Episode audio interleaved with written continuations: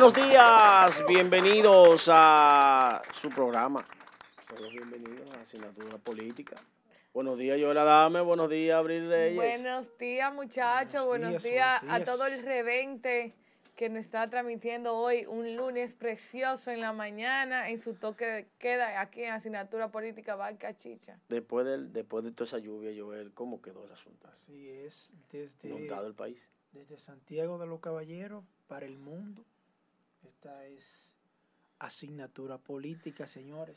Señores, la, la, la política, que todo lo que estaba pasando es culpa del PLD, que todo lo que es PLD y todo el PLD y todo el PLD y pasa la vaina Pero- el PLD y llueve el Yo PLD. espero que usted ya pasó el PLD. Yo espero que usted Mire. venga más tranquilo, Sí, como sí, usted el día pasado vino muy, muy agresivo no, con no. Punta Catalina. No, Yo espero que usted no, venga más nosotros vamos a hacer, estamos haciendo un levantamiento de, de eso para que ustedes sepan que hay gente que tiene una planta pagada por un año entero y le están pagando 600 millones de dólares al año con una planta pagada sin prenderla. Pero los contratos dicen eso y hay que ¿Para qué- cumplirlo. ¿Para qué yo le mencioné eso? Entonces, va- eso nadie lo dice, pero nosotros lo vamos a decir. Claro. Pero vamos a dejar eso ahí y vámonos con lo que está pasando en el país. Te Mire, apoyo, José. toda la culpa la tiene el PLD, de todo lo tiene la culpa es del PLD.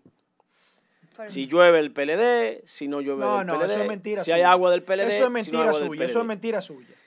Pero miren ahí esos dos camiones, se metieron dos camiones uno atrás de otro, la gente anda intolerante en la culpa del calle. PLD. Vamos a... Por culpa del PLD. Angie. Pero al otro día, dos más, dos camiones, do- dos No, vehículos no, más, no, otra no, vez no, se no, metieron. No, no, no, no, no, no, no, Josué, no, no. Una camioneta y un no, camión. no, no, no, no, Josué, eso, eso es ya, eso, esa foto es vieja.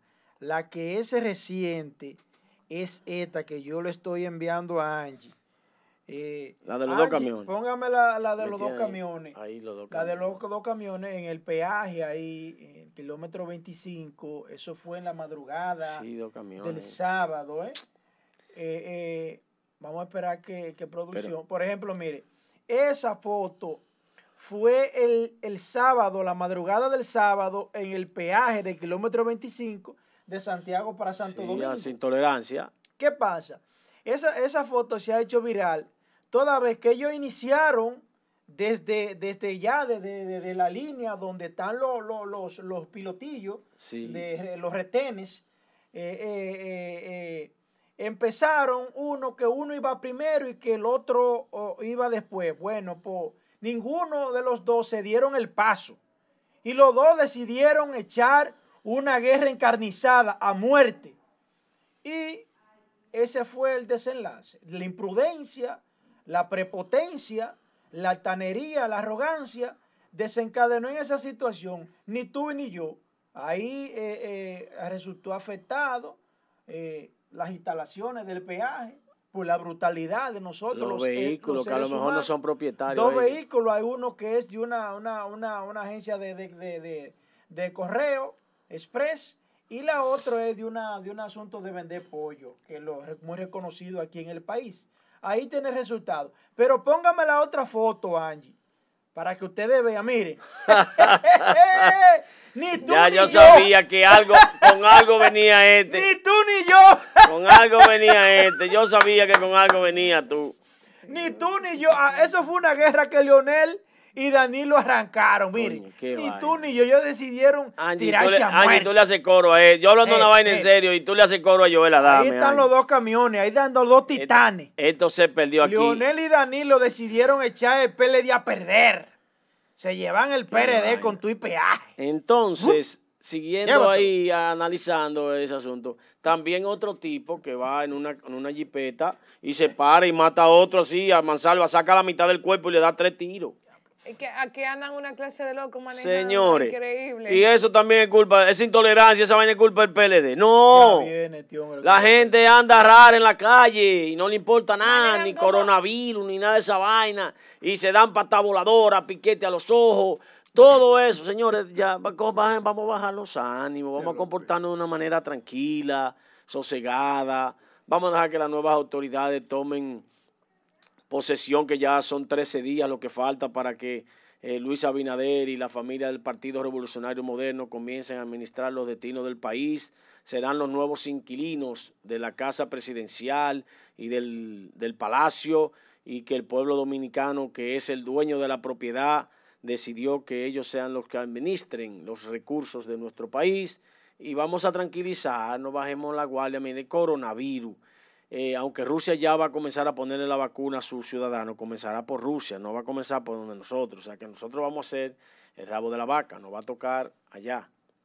Dentro de cinco o seis meses es que estaremos poniendo vacunas aquí. Enero, ojalá, ojalá que eh, Luis Abinader y las nuevas autoridades, nuestro amigo Plutarco Arias y las autoridades del nuevo gobierno puedan hacer los contactos y puedan hacer los amarres necesarios para que en, una, en un pronto momento puedan estar aquí las vacunas, porque tampoco depende de ellos ni con dinero se compra eso. Usted puede tener todo el dinero del mundo y no, no, no, no se la van a vender a República Dominicana primero.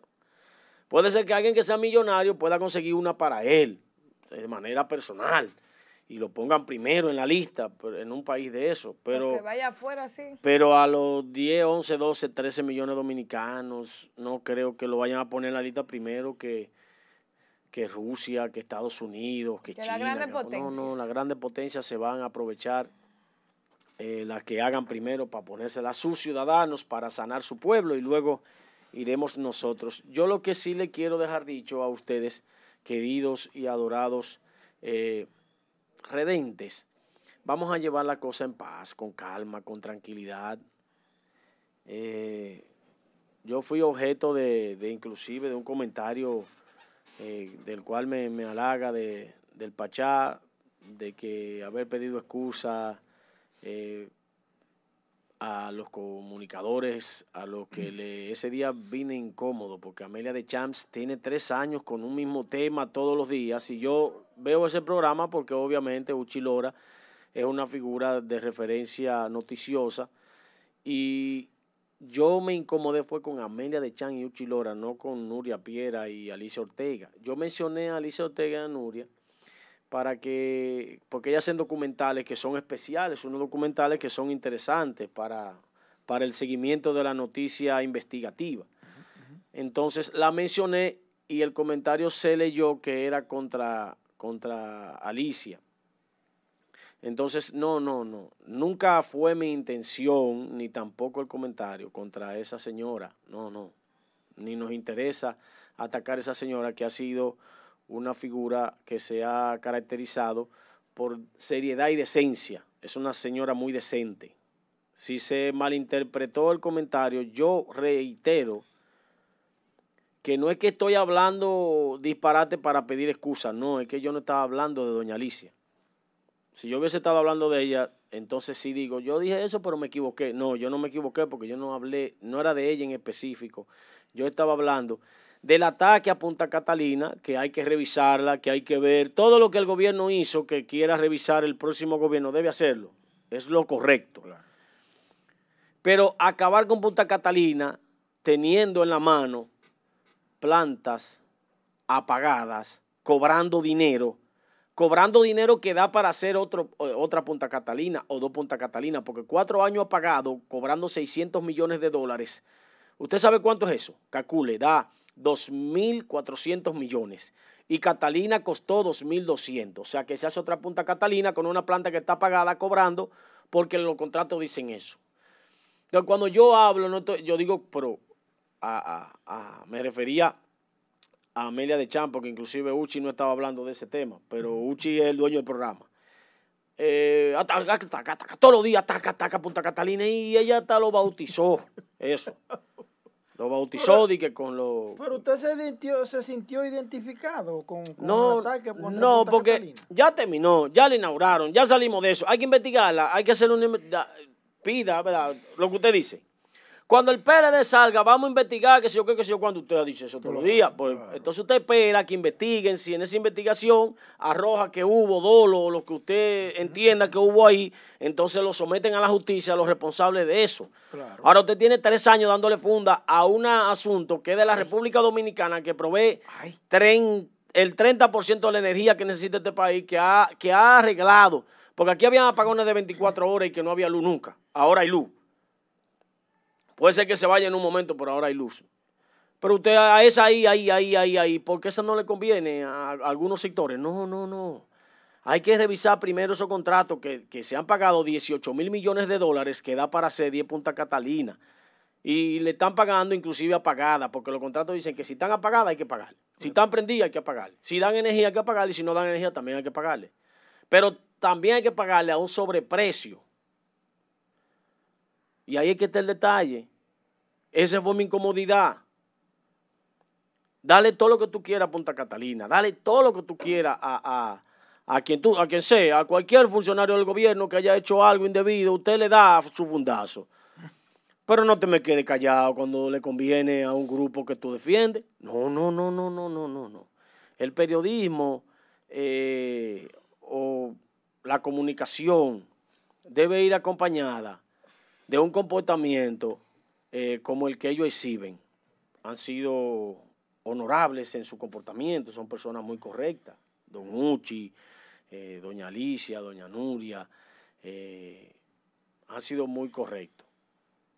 A, los dominicanos del exterior no les gusta que le mencionen a su superhéroe, a Marino, a, a Zapete, a Marino Zapete, pero Marino Zapete dice un reguero de improperios. O sea que no se comporta de la misma manera que los otros grupos, que inclusive hasta al hablar son gente muy correcta. ¿Por qué que usted le tira tanto a ese grupito? Usted tiene como alguna espinita con, ese sector. Con doña Nuria y con doña Alicia no tengo, no ¿Eh? tengo dolor, no. No, no, no. Puede, puede jurarlo. Que yo inclusive sigo sus programas. Yo no, nunca hubo ninguna intención contra ella. Ese, ese tema se ligó. Inclusive usted vio que yo no me acordaba del nombre de doña Alicia. ¿Quién fue que me recordó el nombre? usted? Me estoy dando cuenta como que usted tiene siete pinitas con aquel grupito que atacó al gobierno. No, no es solo porque ataquen al gobierno, Joel. Por ahí es que, yo creo que viene el asuntico suyo. ¿Usted ha visto una gente que atacara más al gobierno que Gutiérrez? Y yo lo defendí aquí. Y dije que Gutiérrez es un hombre que yo apoyaba su posición porque Gutiérrez era un hombre, inclusive le hice, un, le hice un cuento de Gutiérrez, que le mandaron un dinero en medio de campaña y dijo, no, aquí no. Se paró y se fue. Entonces, Gutiérrez le da más fundazo que el día entre el gobierno.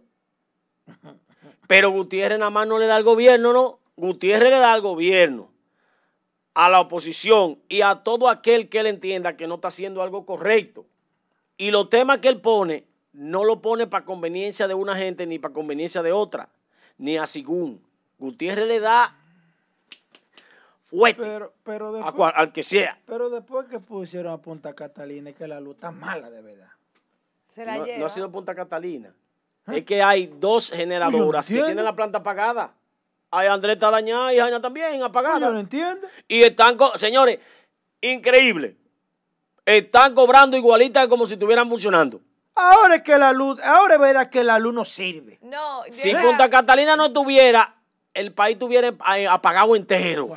Llega cara la luz y la mandan poco. Porque después que estamos con esta pandemia, la luz llega menos. Hay más consumo, obviamente, porque hay muchas personas que no salen de su casa y obviamente hay más consumo, pero tampoco es que la manden. Señores, sí, pero hay dos plantas apagadas. Hay dos atención, plantas atención. Yo te puedo decir que yo ¿Y dónde está? Eh, Angie, tenemos eh, hoy. Atención, redentes. Atención, redentes. Vamos hoy a debatir el atraco, el abuso que tienen los bancos en medio del COVID-19, señores. Los bancos están acabando con los infelices. Están abusando intereses elevados.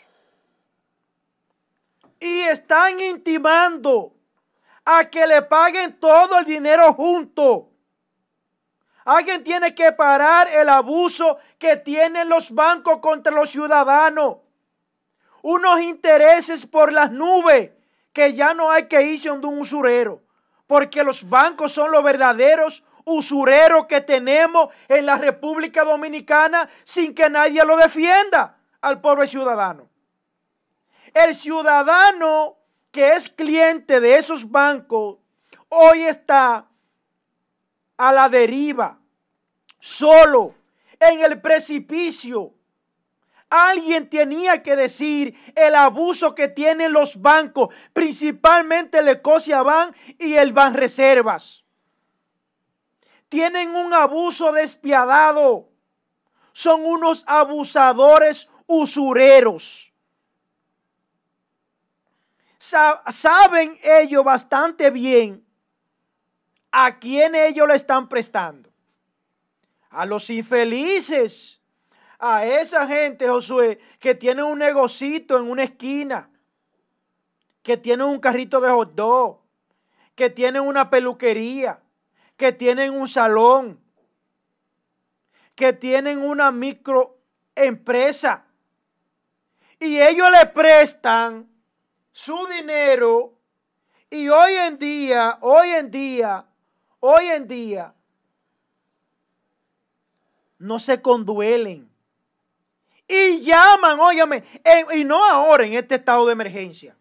En el primer estado de emergencia, esos abusadores llamaban a todas horas para meter presión, para abusar de la paz y la tranquilidad del ciudadano. Y están por su cuenta, porque los bancos aquí no los rige nadie. A la superintendencia de banco. Mentira.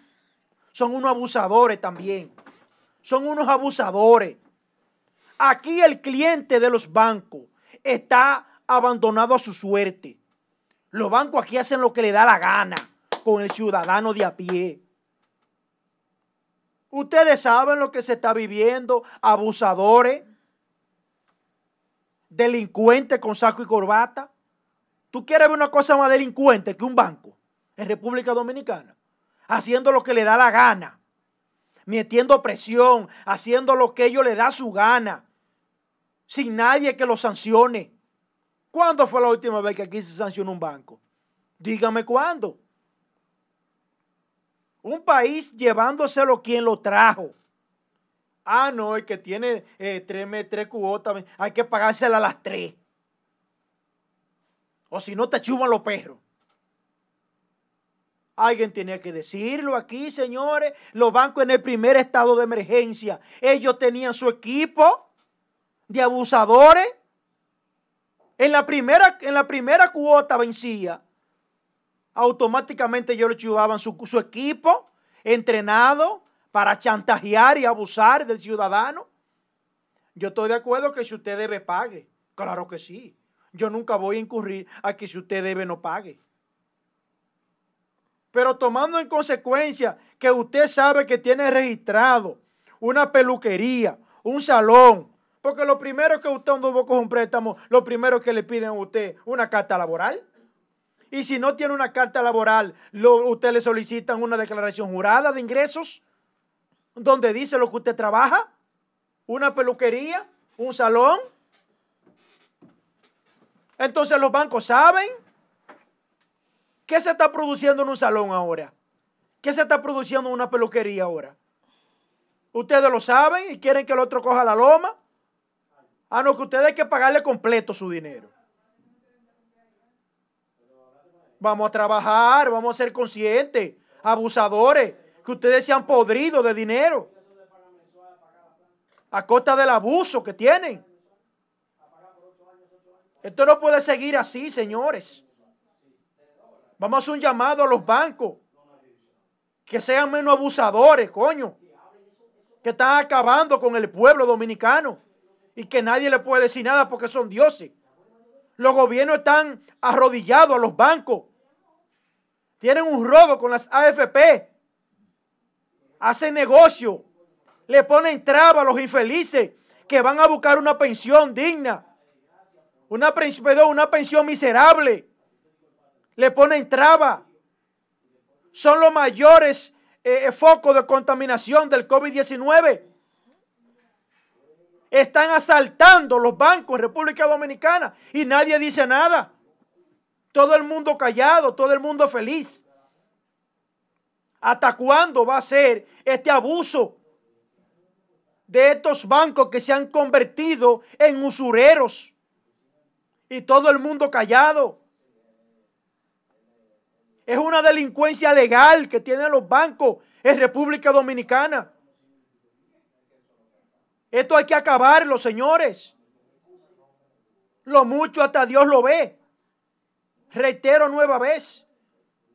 Yo no estoy de acuerdo en que no le paguen Claro que deben pagarle, porque si usted cogió prestado, tiene que pagar. Pero coño, vamos a dejar el abuso. En medio de esta crisis que se está viviendo, que ni siquiera para comer aparece. Y con el dedo metido hasta allá.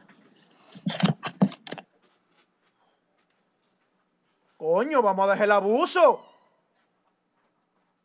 Que aquí nadie es atracador. ¿Hasta cuándo va a ser que... ¿Quién es que le va a poner freno a estos bancos? Delincuentes con saco y corbata. ¿Quién es que le va a poner freno a esta gente? Hasta aquí mi comentario. Señores, eh, antes de, que Adrianito venga a aclarar un asunto que anda en las redes sociales ahí donde lo involucra a él, eh, diciendo que a él lo habían destituido y eso, él quiere aclarar ese tema. Vamos a aprovechar para mostrarle este post a Joel, a ver qué Joel nos dice. Joel, mira este post para que tú me veas. Me están diciendo que hable del hermano de Danilo. No, no, usted puede hablar de que usted quiera. Usted puede hablar del que usted quiera. Que le hablen del hermano de Danilo, Josué. Ahora, el, que le, dijo ese, está ¿Eh? bien. Vamos a hablar del hermano de Danilo. Ahora, ponme, Angie, ponme ese cortecito. Ese cortecito, mire. Mire, gobierno paga 4.8 millones al mes a Coyentri a cambio de nada. ¿Y quién es el dueño de eso? Ocho años apagando, pagando, ocho años pagándole 4.8 millones apagada, sin dar un solo cese de energía. Josué, ¿quién es el dueño de esa planta? Le voy a decir en el documental, vamos a preparar el miércoles. El miércoles vamos a hacer un documental de todo lo que está pasando con el, sector eléctrico. Para que ustedes vean cuánto dinero se ha perdido. Que se hacen 10 puntas Catalina con lo que se ha pagado de maíz. Mira qué cosita, ve. Oh, mire, el hermano de Danilo, yo no sé si habrá hecho o no ha hecho nada. Investíguenlo. Ahora, y eso que se está pagando ha pagado. Josué, ¿y cuál fue el negocio fraudulento que el gobierno tiene 16 años, el gobierno de nosotros, negociando con esas plantas y dueños de eh, eh, dichas eh, plantas? ¿Y por qué, si esa mafia tiene tantos años, ¿Por qué el gobierno sale a reducir ahora cuando vino el divorcio de ellos? El gobierno no ha sacado a reducir nada, el gobierno ni siquiera habla de eso. Y a mí me molesta también que el gobierno no lo haga. ¿Dónde está el detalle? Mire. Él manda su buitre a hablar de eso. No, ninguno de esos hablan de eso tampoco. ¿Usted ha oído a Martín Esposo hablando de eso? Ah, ese tiene cola que le pise. ¿Usted ha oído, usted ha oído a, a... Esos dos tienen cola que le pise. A Álvaro hablando de eso. A Álvaro Avero no pinta nada. ¿Usted ha visto a Eurica hablando de eso? Esos mismos dos tienen cola que le pisen, esos dos. No hablan de eso. Esos dos son dos bocinas usted me dice, si 4.8 millones apagadas, sin, sin nada, sin dar un cese de energía, eh, hay que investigar a un hermano de quien usted quiera. Eso es una estafa. ¿Y por qué no investigamos esos cuartos que se están pagando de más y no quieren firmar el contrato y dejan los contratos sobre la mesa? No. el miércoles yo le voy a dar todo. Y yo te voy, a, yo te voy a decir algo. 16 años en esos menesteres y ahora fue que el presidente se dio cuenta que lo estaban estafando. Tú ¿Eh? Pues yo no estoy entendiendo, Josué. Yo quiero que tú. Es más, vamos a esperar que vamos a esperar el, el, jueves. Sí, que el, miércoles. el, miércoles. porque es que yo no estoy entendiendo eso, Josué. Es que eso es un tema mío. Mire, miren una cosa. Mire, mire, mire. mire, mire, mire, mire, Perdón que me interrumpí. Cada vez que había una situación de planta y vaina, 10 plantas provocadas le apagaban el país. Por eso fue que hicieron Punta Catalina. Es verdad, es verdad. 10 plantas apagadas. Si no me buscan mil millones de dólares, apagamos todo. ¡Pum! Apagado del país. Ahí tenía que salir huyendo el gobierno a buscar. Vamos a un acuerdo, asentando a la mesa y toman estos 200 millones de dólares. Estoy contigo, Así. Ah, como está Punta Catalina, entonces yo, ya hay un 30% de energía que no depende de ellos. Y hay una energía renovable que tampoco depende de ellos. Y entonces el negocio está a punto de llegar a la transparencia, a ponerse como este cristal. Pero entonces los comunicadores que son premium, que tienen respeto, que ustedes le, eh, siguen, que tienen una trayectoria, deben ayudar al país a que la luz de aquí sea ya transparentada, que ya no nos cobren más. Ya no somos indios, ya no tenemos taparrabo. Ayúdennos ahí, ustedes, empresarios de la energía. ayúdennos ahí. Ahora vamos con Adrián. Tenemos a Adrianito Sue que viene a aclarar un tema. Sí, ya está, ahí en el aire. Adrianito. Saludos, buenos días, ¿cómo estás? ¿Cómo te sientes? ¿Ha sido tu objeto de, un escarceo en las redes sociales que hasta a mí me cayó un pedacito de eso, de que, eh, yo estaba afuera y tú adentro. ¿Qué, explícame qué es esa vaina, qué es ese lío, explícame. Buenos días, mis amigos de Asignatura Política. Para mí siempre un honor dirigirme a ustedes, eh, compartir con ustedes, dirigirme al país a través de esa plataforma eh, decente y de comunicación como es eh, Cachicha y su programa Asignatura Política. Mira, regularmente uno no se refiere muchas veces a situaciones que pasan porque sabemos de dónde vienen y cuáles son las intenciones, pero en este caso, qué bueno que, que tú y yo tuvimos una conversación como siempre, honesta, y, me invitaste a, tu programa, a, su programa, para aclararle a la sociedad que, tal como publicamos en nuestras redes, que es una falacia de mala intención eh, el querer decir que nosotros eh, fuimos candidatos participando, estando nombrados eh, con un decreto en el Estado. Sí, yo fui funcionario del gobierno de Leonel Fernández Reina como viceministro de la Juventud en Santiago. Y esos decretos fueron derogados en el año 2012 cuando entró el presidente Danilo Medina. Y luego trabajé como asesor hasta el año 2013. Certificación que presenté en mis redes y que se la envié también a ustedes ahí para que la, para que la vieran. La vamos a poner ahora. De manera que eh, hay comunicadores a veces eh, que se manejan con una prensa amarillista queriendo hacer daño y eso lo que muestra es el contundente trabajo que nosotros hemos venido realizando porque dicen que en política y en la vida solo le tiran piedras a, los que dan frutos. De manera que, quería, eh, agradecido de la, de la oportunidad y abierto a cualquier pregunta sobre cualquier tema, porque siempre estamos dispuestos a servirle a Santiago y al país, que es mi mayor compromiso. Mira, vimos que tu padre la gloria del automovilismo de la República Dominicana y el mundo, don Adriano Abreu, el cual... 17 veces campeón. 17 veces. el cual, sí, el cual seguimos nosotros por su trayectoria automovilística, cuando uno lo que veía afuera a Ayrton Senna, a Emerson Fittipaldi, uno decía, nosotros tenemos nuestro Adriano Abreu, al papá tuyo. Entonces, eh, eh, sale a relucir que era tu papá que tenía por su eh, honor de ser una gloria deportiva, la cual nosotros seguimos, que continuaba con un cargo de asesor. Y él hizo una carta. Explícanos eso, el comunicado de tu padre, porque entonces no era tú, sino tu padre el que continuaba. Tú sabes que la gente sufre eh, cuando, cuando quiere elevar el morbo. Eh, muchos, muchos comunicadores que quizás no tienen eh, el deseo de informar de manera correcta, sufren de no leer. Primero, el decreto que se derogó cometieron o, tienen un error o el gobierno no sabe quiénes son sus funcionarios o tienen un deseo de hacer daño que no creo que sea la intención del gobierno con relación a mí porque saben que siempre he sido una persona transparente. mi padre externa una comunicación a todos, a toda la, la, la sociedad, la opinión pública, dándole las gracias al gobierno dominicano, a quien sirvió como asesor deportivo, con el peso y el mérito eh, que, él tiene durante, desde el 2009 hasta la fecha. Él es Adriano Abreu Pérez, yo soy Suez, y la gente parece que no lee los apellidos de, algunos eh, confunden el Pérez con Suez.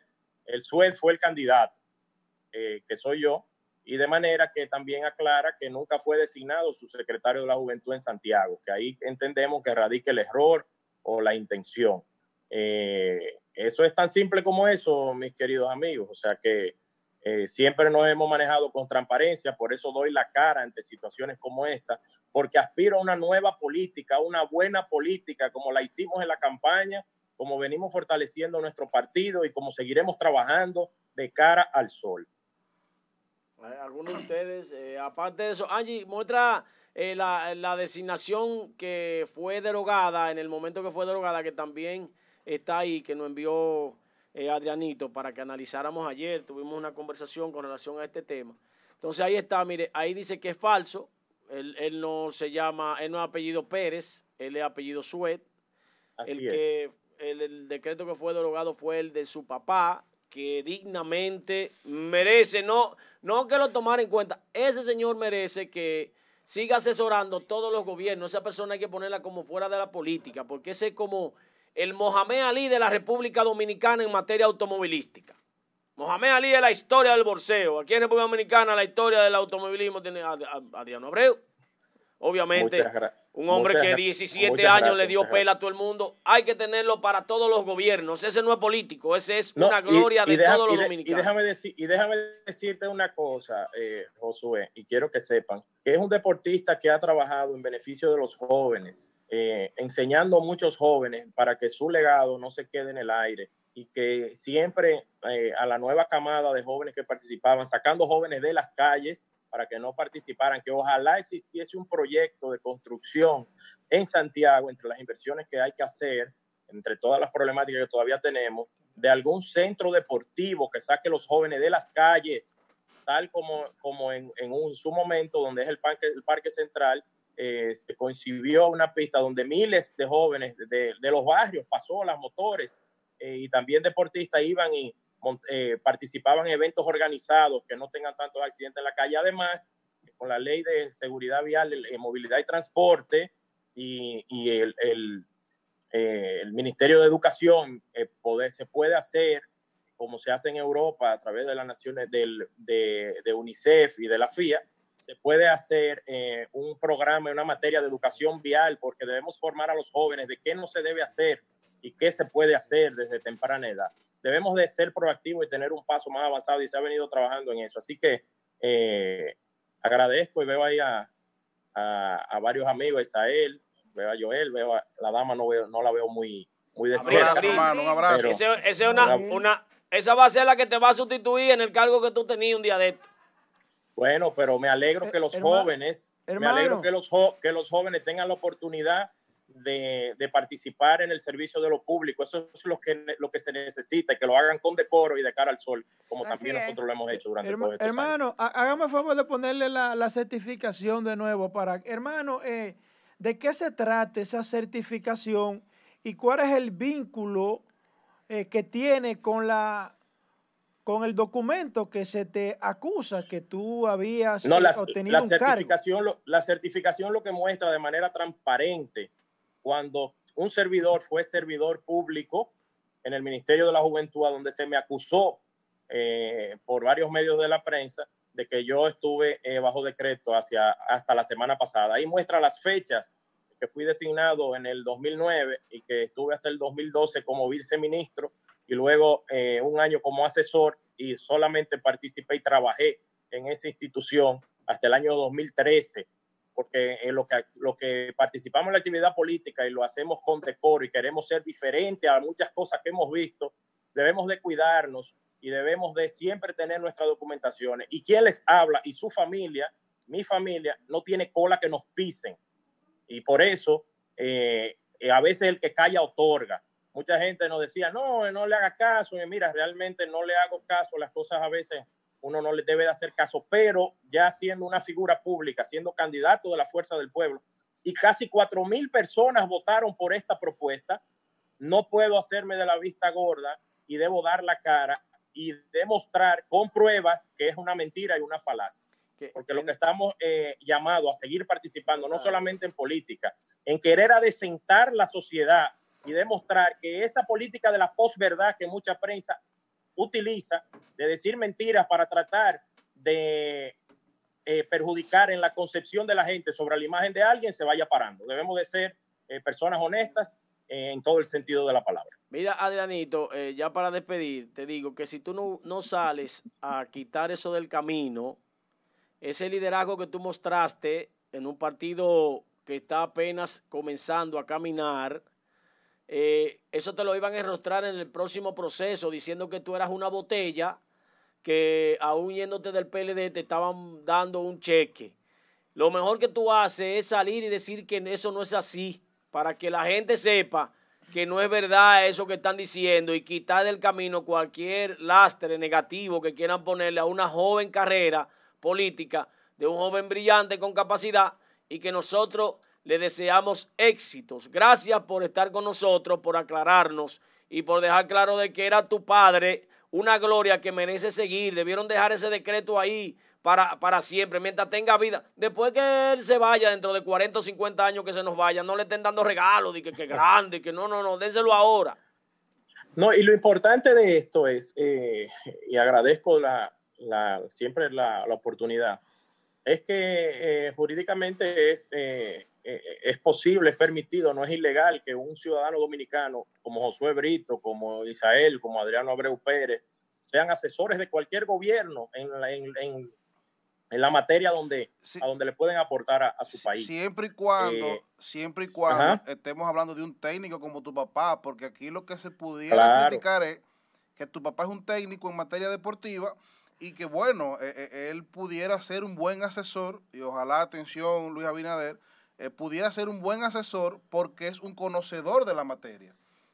Entonces también... y que hay una, y que hay una problemática mundial de República Dominicana, de los, del país con mayor nivel, de, del segundo país con mayor nivel de accidentes y de muertes de tránsito, que no solamente en el tema deportivo, en el tema automotriz, en el tema de, de la nueva ley que te hablé, o sea, en todo ese tema, eh, siempre es bueno tener personas que tengan el conocimiento. Así que eh, eh, continúa, eh, Esta es una buena oportunidad también para que en la, que en la política y, y y yo hago un llamado eh, ya no, no al nuevo gobierno, porque la gente entiende de que ahora lo que se dio fue un cambio de, gobierno. Aquí yo, yo entiendo que en el país eh, lo que se ha dado es un cambio de sistema. Eh, yo pienso que ahora mismo en la República Dominicana, como dice mi amigo Joel, está creciendo un nuevo orden, un nuevo sistema, porque ya tenemos una clase media que se ha convertido en una clase crítica de los gobiernos y, y, esto es importante porque entonces ya eh, con eso vemos un cambio de sistema y ese cambio de sistema también debe de traer consigo el hecho de que la gente deje de trabajar política por un puesto en el Estado y de que se entienda que el que trabaja en el Estado es un servidor público ¿eh? y que si usted es de carrera usted es un técnico, como en el caso de tu papá, eso debe de ser respetado por cualquier gobierno. Mira, yo lo que pienso es que la nueva generación debe de asumir causas no perseguir cargos. Los cargos llegan solo cuando usted define los temas y las causas que usted defiende. Es lo que nosotros hemos hecho, lo que tú has hecho, lo que han hecho muchos jóvenes, muchas personas que se involucran en política. El que ve la política como un medio de ascenso social y económico no está claro en la concepción de lo que es la política. La política es un medio, eh, aunque nos quieran decir que es una utopía, señores, que no se ha creado de, utopías y de criterios distintos, de disidencias. ¿Eh? La misma concepción de la república eh, las leyes que, muchas leyes que, que, que, hoy y muchas conquistas que hoy se tienen. o sea, yo lo que creo es que lo que nosotros aspiramos es a una política decente, pero no una política solamente en campaña, a un accionar decente de los servidores públicos, transparente, con una accountability, que la gente a, eh, a través de la ley de, de, acceso a la información pública realmente tenga la información, que los patrimonios sean declarados como deben ser a tiempo. Ese Congreso que fue electo debe declarar qué tiene, de dónde viene, porque también Santiago tiene nuevos, legisladores que yo aspiro eh, eh, que no sean legisladores mudos, que sean legisladores, porque durante la campaña muchos de los candidatos a diputados nadie dijo nada en función de qué iba a hacer por Santiago. Entonces yo aspiro y estaremos muy vigilantes como miembros de la Dirección Central de la Fuerza del Pueblo que hemos sido designados eh, y como dirigente de nuestro partido y como santiaguero que amo mi provincia, estaremos muy atentos siempre a, defender a Santiago y a decir las ideas y a trazar eh, nuevos caminos en beneficio de Santiago, porque nuestro trabajo continúa día, día a día y ha continuado y seguirá eh, durante el tiempo, porque esto no es eh, una carrera por un proceso electoral. Esto es un compromiso sincero con el país y con Santiago de manera decente para demostrar, como siempre lo dijimos en campaña, que se pueda desentar el ejercicio de la política y que se pueda actuar con coherencia y con respeto hacia todos los dominicanos. Eh, muchísimas gracias y éxito, Adrianito. Eh, gracias por, por, estar con nosotros y aclararnos esa situación que se estaba debatiendo de tu persona. Suerte y éxitos en, en esta trayectoria como miembro de la dirección política de tu partido y que todo sea de, de, beneficio para, para Santiago, para el país y para ti como político, tu crecimiento. Éxitos. Bueno, gracias y bendiciones amigos y, y un saludo a, a toda la, la, audiencia y siempre un placer compartir con ustedes y contento de ver la diversidad y que se respeten las diferentes opiniones eh, eh, en, con lo que debe de ser una comunicación moderna, efectiva y sobre todo crítica eh, que ustedes realizan. Muchas felicidades y muchas gracias. Gracias, a ti. Vaya, hermano, bendiciones. Eh, señora, ahí está, aclarado el tema de, Adrianito, que fue su papá y, y debieron dejar ese decreto ahí para que Luis continuara porque se sabe de, de, de carro sabe. de carro sabe. Adelante, Isael. No, no, yo voy. Que dé los buenos días. Buenos días. No te voy a boicotear. Señores, antes de que Abril inicie su comentario, en breve vengo con primicias. Señores, la gente del PRM se están matando entre ellos. Se están matando entre ellos la gente del PRM en Santiago porque según ellos, Luis Abinader lo tiene abandonado, no ha nombrado a nadie en Santiago. Los dirigentes del PRM están en el aire. Nada más se ha nombrado Santo Domingo, llaman a Luis y Luis ni caso hace. Pronto va a explotar una bomba en el PRM. Ellos dicen que dentro de cinco días ya no van a seguir aguantando más el secreto. Van a hablar de la realidad que se está viviendo a lo interno del PRM en Santiago. Bueno. No han nombrado a nadie. Y hay un rebú internamente que pronto va a explotar. Bueno. Ya tiene la información. No han subido todavía al poder y ya se están matando. Mira, yo quiero saludar a Abril. Me extrañaste todos estos días, cinco días sin verme. días eh, eh, que estabas eh, fuera. también a Joel y a Josué, nuestro compañero de panel. Miren, yo estuve analizando este fin de semana. Yo estuve analizando este fin de semana que todavía el gobierno no ha entendido el por qué recibió un voto de rechazo eh, en las pasadas elecciones. Y es el hecho de que es lo mismo que yo le comentaba a Adrianito hace unos minutos en la entrevista, que en estos momentos no se ha dado un cambio de gobierno en la República Dominicana, sino un cambio de sistema. Porque tenemos una clase media que decidió empoderarse y decidió asumir posiciones críticas en cuanto a los gobiernos. ¿Por qué? Porque la naturaleza de los gobiernos eh, es que como la clase media no votaba, las políticas públicas iban todas dirigidas a impactar a la clase baja. Pero la clase media, que es la clase que, más aporta al fisco, eh, había sido olvidada por los gobiernos de la República Dominicana y esto era meramente por un asunto político. Porque si la clase media no votaba, entonces eh, las políticas públicas todas iban eh, destinadas a subsidiar y a impactar a la clase pobre. Pero eh, la clase media, la clase media, desde que se ha venido levantando en Marcha Verde, en Marcha Negra, Plaza de la Bandera, eh, en creaciones de, organismos eh, no gubernamentales, por ejemplo, como, el tema de participación ciudadana, todas esas organizaciones que luchan en, contra de la, de la corrupción, como ADOCO en sentido general, lo que han venido persiguiendo es la transparencia. ¿Cómo usted está manejando el dinero que yo le aporto al Estado? Es lo único que exige a la clase media porque es que eso es una clase que usted no puede subsidiar. Los hijos de la clase media no van a estancias infantiles, no van a, a tan extendidas, no utilizan metro, no son impactados por la política de gobierno. Entonces, ¿qué es, lo que, ¿qué es lo que exige ese sector de la sociedad que ha asumido una posición crítica y que demostró que salió a votar y que ya quitó un gobierno? ¿Qué es lo que quiere es transparencia? ¿Cómo usted gasta mi dinero? Entonces, eh, dada esa lección, dada esa lección, yo entiendo que todavía el gobierno no ha entendido el por qué salió del, del Estado. Mi partido, que es el PLD, al cual yo pertenezco y seguiré perteneciendo, no ha entendido por qué salió del Estado. Y digo esto porque ya faltando algunas semanas para salir, todavía en el gobierno se siguen haciendo cosas que yo entiendo que, que no están bien y que no son transparentes. Por ejemplo, voy a citar una. Pensión de 96 mil pesos a la esposa de Víctor Víctor. Con esto yo no estoy criticando la pensión, porque la pensión es un privilegio de los dominicanos y dominicanas. Pero ¿por qué si estamos en un país donde el sueldo promedio de un eh, obrero o de un trabajador es 11 mil pesos? ¿Por qué? ¿Por qué otorgar una pensión de 96 mil pesos a esta señora, que yo no la conozco a ella, sí conocí en vida a Víctor Víctor, pero ¿por qué otorgarle una pensión de 96 mil pesos?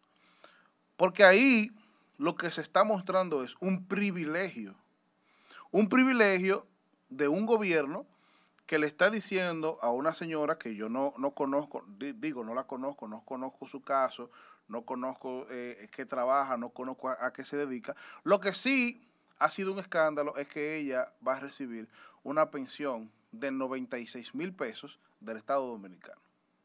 ¿Eh? Entonces ahí yo entiendo que hay falta de transparencia. Porque está bien que la pensión es un privilegio de los dominicanos y dominicanas, pero yo entiendo que el monto está exagerado. Otra cosa es, otra cosa es...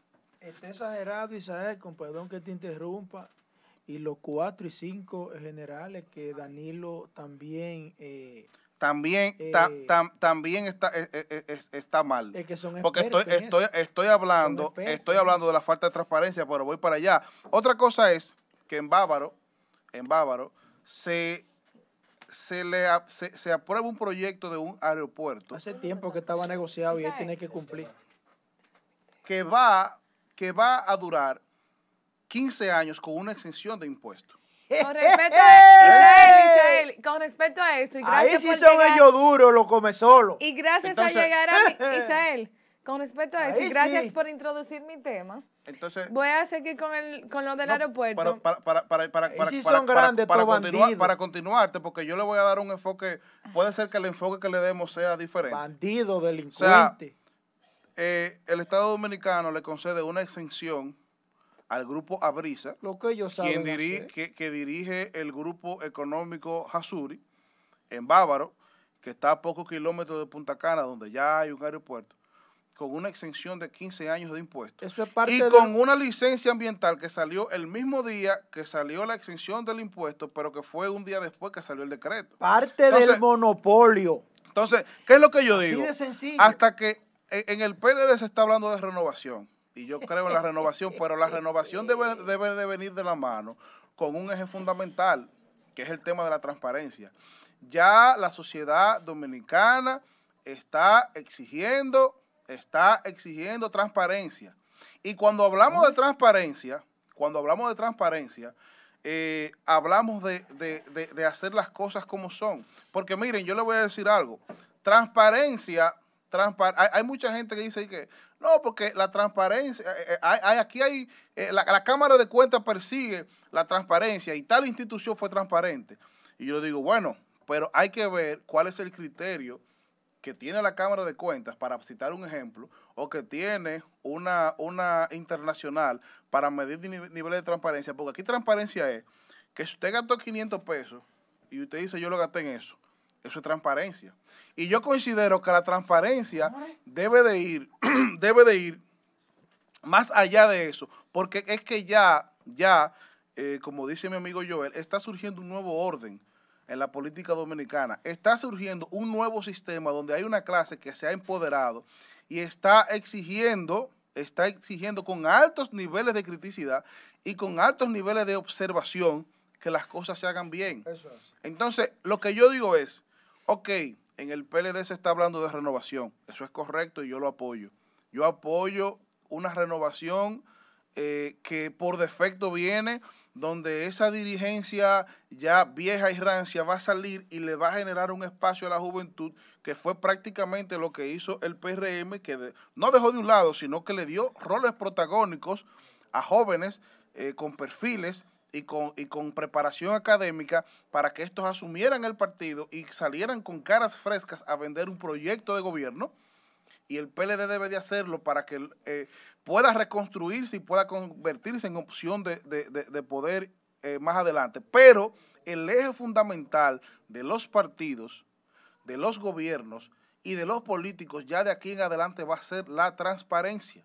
Porque tenemos, tenemos una ciudadanía una ciudadanía que está exigiendo transparencia y que está observando de manera crítica para eh, exigir lo que le pertenece. Abril. Bien. Buen día. Eh, Señores, yo estoy hasta sorprendido. ¿Por qué? Señores, los PLDistas hablando de transparencia. Hermano, pero, ha habido transparencia. es que, oye, señores, vendrán cosas peores, dice la Biblia. Los PLDistas hablando de transparencia, señores. Mire, el yo me quiero caer muerto. Eh. es, el discurso del PLDista como el usted con, eso, usted con eso está cometiendo una injusticia. porque no todo, no todo el PLDista es corrupto. no todo el PRMista es corrupto. No toda la clase política es corrupta. ¿Y dónde estaban estos ¿Eh? muchachones jóvenes y talentosos, mi hermano Isael? ¿Dónde estaba esos 16 años que gobernó el PLD? que, no habló nunca de transparencia. Ahora sí. Pero es que usted está equivocado. Ayer no. Es que las generaciones, la generación, la generación que dirigió el Estado durante esos 16 años no le permitió y por eso y por eso salió del poder, no le permitió que a nuestra generación se le diera la oportunidad. Entonces, nuestra generación, si le interesa mañana ser opción de poder, tiene que tiene que eh, predicar con un solo lema, que es el, lema de la transparencia, porque hay una sociedad que se ha empoderado y lo está exigiendo. Ustedes no vuelven más el PLD no vuelve a gobernar este país. la transparencia de se ha convertido en el eje principal de la política en la República Dominicana. Abril. Ya, terminaron. Adelante. Ahora viene a robar usted de nuevo. tengo, tengo tres, días sin venir, tres, días sin venir programa y viene Isaé a, a quitarme. ¿Y dónde andaba Abril? De vacaciones estaba. Ajá. No lo niego. De vacaciones o reuniéndote con tu gente. No, tú puedes ver mis redes sociales donde yo me la pasé. Si tú no atención, cachicha, atención, cachicha. Yo tengo informaciones de que Abril estaba celebrando que ya le dieron su nombramiento. Para que tú sepas que no, ni me han llamado, ni me han llamado. Yo fui de Y ella estaba celebrando en sus redes sociales y por eso era que ella no venía al programa, porque estaba detrás de lo de ella. Ella no dice nada aquí, aquí. Abril, ¿cómo está el PRM? Yo no sé. Abrí como, yo no sé. Ella no habla nada. Yo no hablo nada. ¿Será que lo tienen amordazado a toda la juventud en el PRM? Yo solamente sé que no sé nada. en el PRM, en el PRM se está manejando una especie de dictadura entre ellos. Que nadie puede hablar nada de ese partido. Porque la juventud que dice algo eh, eh, de, interno de ese partido, automáticamente lo mochan. Así es que se está manejando el PRM. Adelante, Abril. No, mira, lo primero era que yo estaba descansando, me, tocaba unos días de descanso luego de las elecciones oh, y ah, llegó el momento. ¿Cuántos años? ¿Cuántos no, pero no tenía, no había, no había tomado. Ella está descansando de, las elecciones. No había tomado el tiempo para eso. Porque tú sabes que luego de un proceso, luego de un proceso, tú tienes más responsabilidades porque ahora los compañeros te llaman, que qué va a pasar con ellos, que se acuerden. recibiendo recibiendo currículums, reuniones. la verdad, que los residentes siempre te Reuniones, no, yo digo, yo necesitaba tres días de descanso y lo oh, cogen. Como debe de ser. Bien, bien merecido. Dando viajes para la capital lo cogió. Estaba enjamado en Dando viajes para la capital. Está en una cabañita en Jamao que tenemos por ahí. Se sabe todo. Este se Oye, yo soy una figura pública que Aquí publico se sabe todo. Aquí se sabe y si tú quieres, puedes buscar. Tú estabas celebrando y dentro de los próximos días, ella va a dar, ella va a dar, ¿dónde la nombraron? No me nombraron. Eh, con mi tema, voy a seguir. Mira, Isael, Isael mencionó sobre los 15 años que liberaron de impuestos al aeropuerto de Bávaro. Y uno pagando. Lo primero, espérate, que te voy a decir, te voy a decir cuánto es eso, son 15 años, te voy a decir cuántos millones son. Ah, prepárenla la calculadora, vamos a prepararla, está bien, Abril, tú me No, entonces, es la primera vez que se le otorga tanto eh, un periodo de gracia a un aeropuerto privado, ni Santiago, ni la, eh, ni la Romana, ¿Y cuál es el otro que es privado? la mafia clandestina y siciliana del PLD son los únicos que pueden otorgar eso. Mafia clandestina y, siciliana, llamada Danilo Medina PLD. El Consejo de Fomento del Turismo le liberó de 15 años de, de impuestos a un aeropuerto que salió mágicamente la construcción también eh, Isabel mencionaba el, proceso medioambiental que se va a hacer ahí. Que también... ¿A cuántos kilómetros? Eh, mira, la diferencia, la diferencia... ¿A cuántos kilómetros está el aeropuerto de Punta Cana y este aeropuerto nuevo que le piensan poner de vecino ahí? No sé. Para si uno se daña. La información es que a dos minutos de diferencia, dos minutos de diferencia. ¿A qué distancia de kilómetros, un aproximado? Está el aeropuerto de Punta Cana y, el aeropuerto que se pretende instalar, el de Bávaro, más o menos. ¿A qué distancia? Menos de 20 kilómetros. ¿Lo qué? Menos de 20 kilómetros. Mira, te digo algo, que la diferencia de vuelo va a ser de dos minutos de diferencia. O sea, tú al aeropuerto de Punta Cana, tú llegas a las 10 y el de Bávaro, tú vas a llegar a las 10 y dos, cuando tú llegas. Eso, eso, es monopolio para que no le pongan otro por ahí. están como la tienda la sirena y que pone una Entonces, le, le voy a decir, aquí tengo el monto exacto, de cuántos millones el pueblo no va a recibir durante esos 15 años que se liberó de impuestos ese aeropuerto. Aquí tengo la. Que Luis tiene la oportunidad de derogar ese decreto, ¿eh? Que lo tienen que hacer porque son demasiados millones en este país. ¡Derogarlo no! Aparte de derogarlo, debe de trancarlo a los que se prestaron para eso. No. Derogar y trancar al que firmó ese decreto. Esto se tiene que acabar, el borrón y cuenta nueva. Aquí hay que empezar a someter presidentes y el presidente. Empezar a someterlo para que sepan a qué huelen los barrotes de Najayo. Mira, ese aeropuerto, con, ese, con esa gracia que le han dado, el Estado no va a recibir 4.403. No, mira, lo estoy leyendo. Hasta tú te pedías de tantos millones, la pobre. Muy grande, Nunca he visto una cifra así. 3.9 millones. millones durante De eso no habló Josué Brito Faría. No, no, tenía, no tenía esa información. No tenía conocimiento. Mira, no, los cuales. Para ahora, Oye, los cuales el 73% corresponde al impuesto sobre la renta. Eso no lo Y el 20.4% al impuesto sobre los activos. El pueblo estos eh, malditos, estos son unos bandidos. Entonces lo ¿eh? hacen, lo están son haciendo. unos malditos. En menos de 15 días. ¿eh? En menos de 15 días de cambiar el, el, gobierno y el gabinete. ¿Y por cuál puerta va a salir él? No sé. Porque la de atrás le va a quedar grande. La de atrás le va a quedar grande, la puerta de y atrás. Y el que no sabe, el dueño de ese aeropuerto es los dueños de Cancana, de Unive. Familia Azuri. Entonces, yo sé que ese aeropuerto no beneficia al pueblo. Ya lo sabemos, no beneficia al pueblo. Porque tenemos el Punta Cana, que es el que más, luego del, del José Francisco Peña Gómez, el que más vuelos recibe. Y los vuelos internacionales por ahí que llegan. Entonces, ¿cuál es la necesidad de poner un aeropuerto en menos de dos minutos de diferencia de vuelo en la misma provincia? donde aquí lo que se debe hacer un aeropuerto en el sur para explotar el sur, que hay mucha eh, una belleza natural y crear la fomentación del turismo dentro del sur. a la mafia siciliana de Danilo Medina y el PLD. Pregúntale a ellos que ellos te dan resultados. El aeropuerto de, de Puerto Mira ese, ese, aeropuerto Punta Cana, que es público. El gobierno lo que debe es fomentar a que ese aeropuerto vuelva a a florecer y que lleguen los vuelos internacionales de Puerto Plata. porque, están, fomentando los cruceros. Yo te puedo decir que ese aeropuerto era gente en el 2000-2004. Tenía un director tremendo del aeropuerto en Puerto Plata. De, ahora de Puerto Plata lo que recibe uno y dos vuelos. En el, 2000, en el 2000, 2004 no fue que defalcaron este país. No, que no había ni gas. Una pregunta, ¿qué es el aeropuerto de Puerto Plata?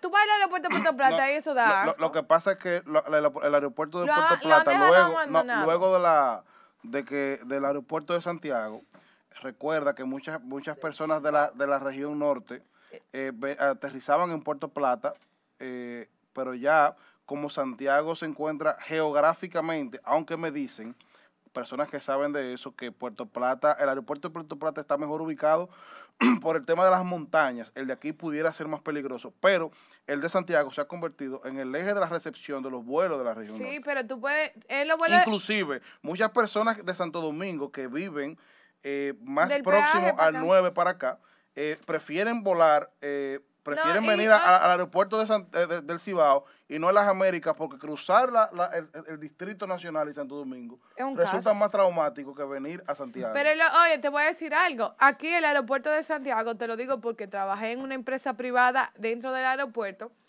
y aquí solamente recibe el vuelo más, más lejos. Eh, todos vienen de Estados Unidos. Aquí no viene vuelo de, de Europa que en Puerto Plata si llegan vuelos de Europa, tú puedes viajar a Alemania, va a España. Entonces, eso, esos vuelos, si no están llegando a Santiago, ¿por qué no florecen eso para que los europeos y los asiáticos lleguen ahí y no haya que coger? Cuando yo fui a Londres, en vez de irme por Puerto Plata, que me queda mucho más cerca, yo tuve que ir a Punta Cana y coger un vuelo de Punta Cana a España.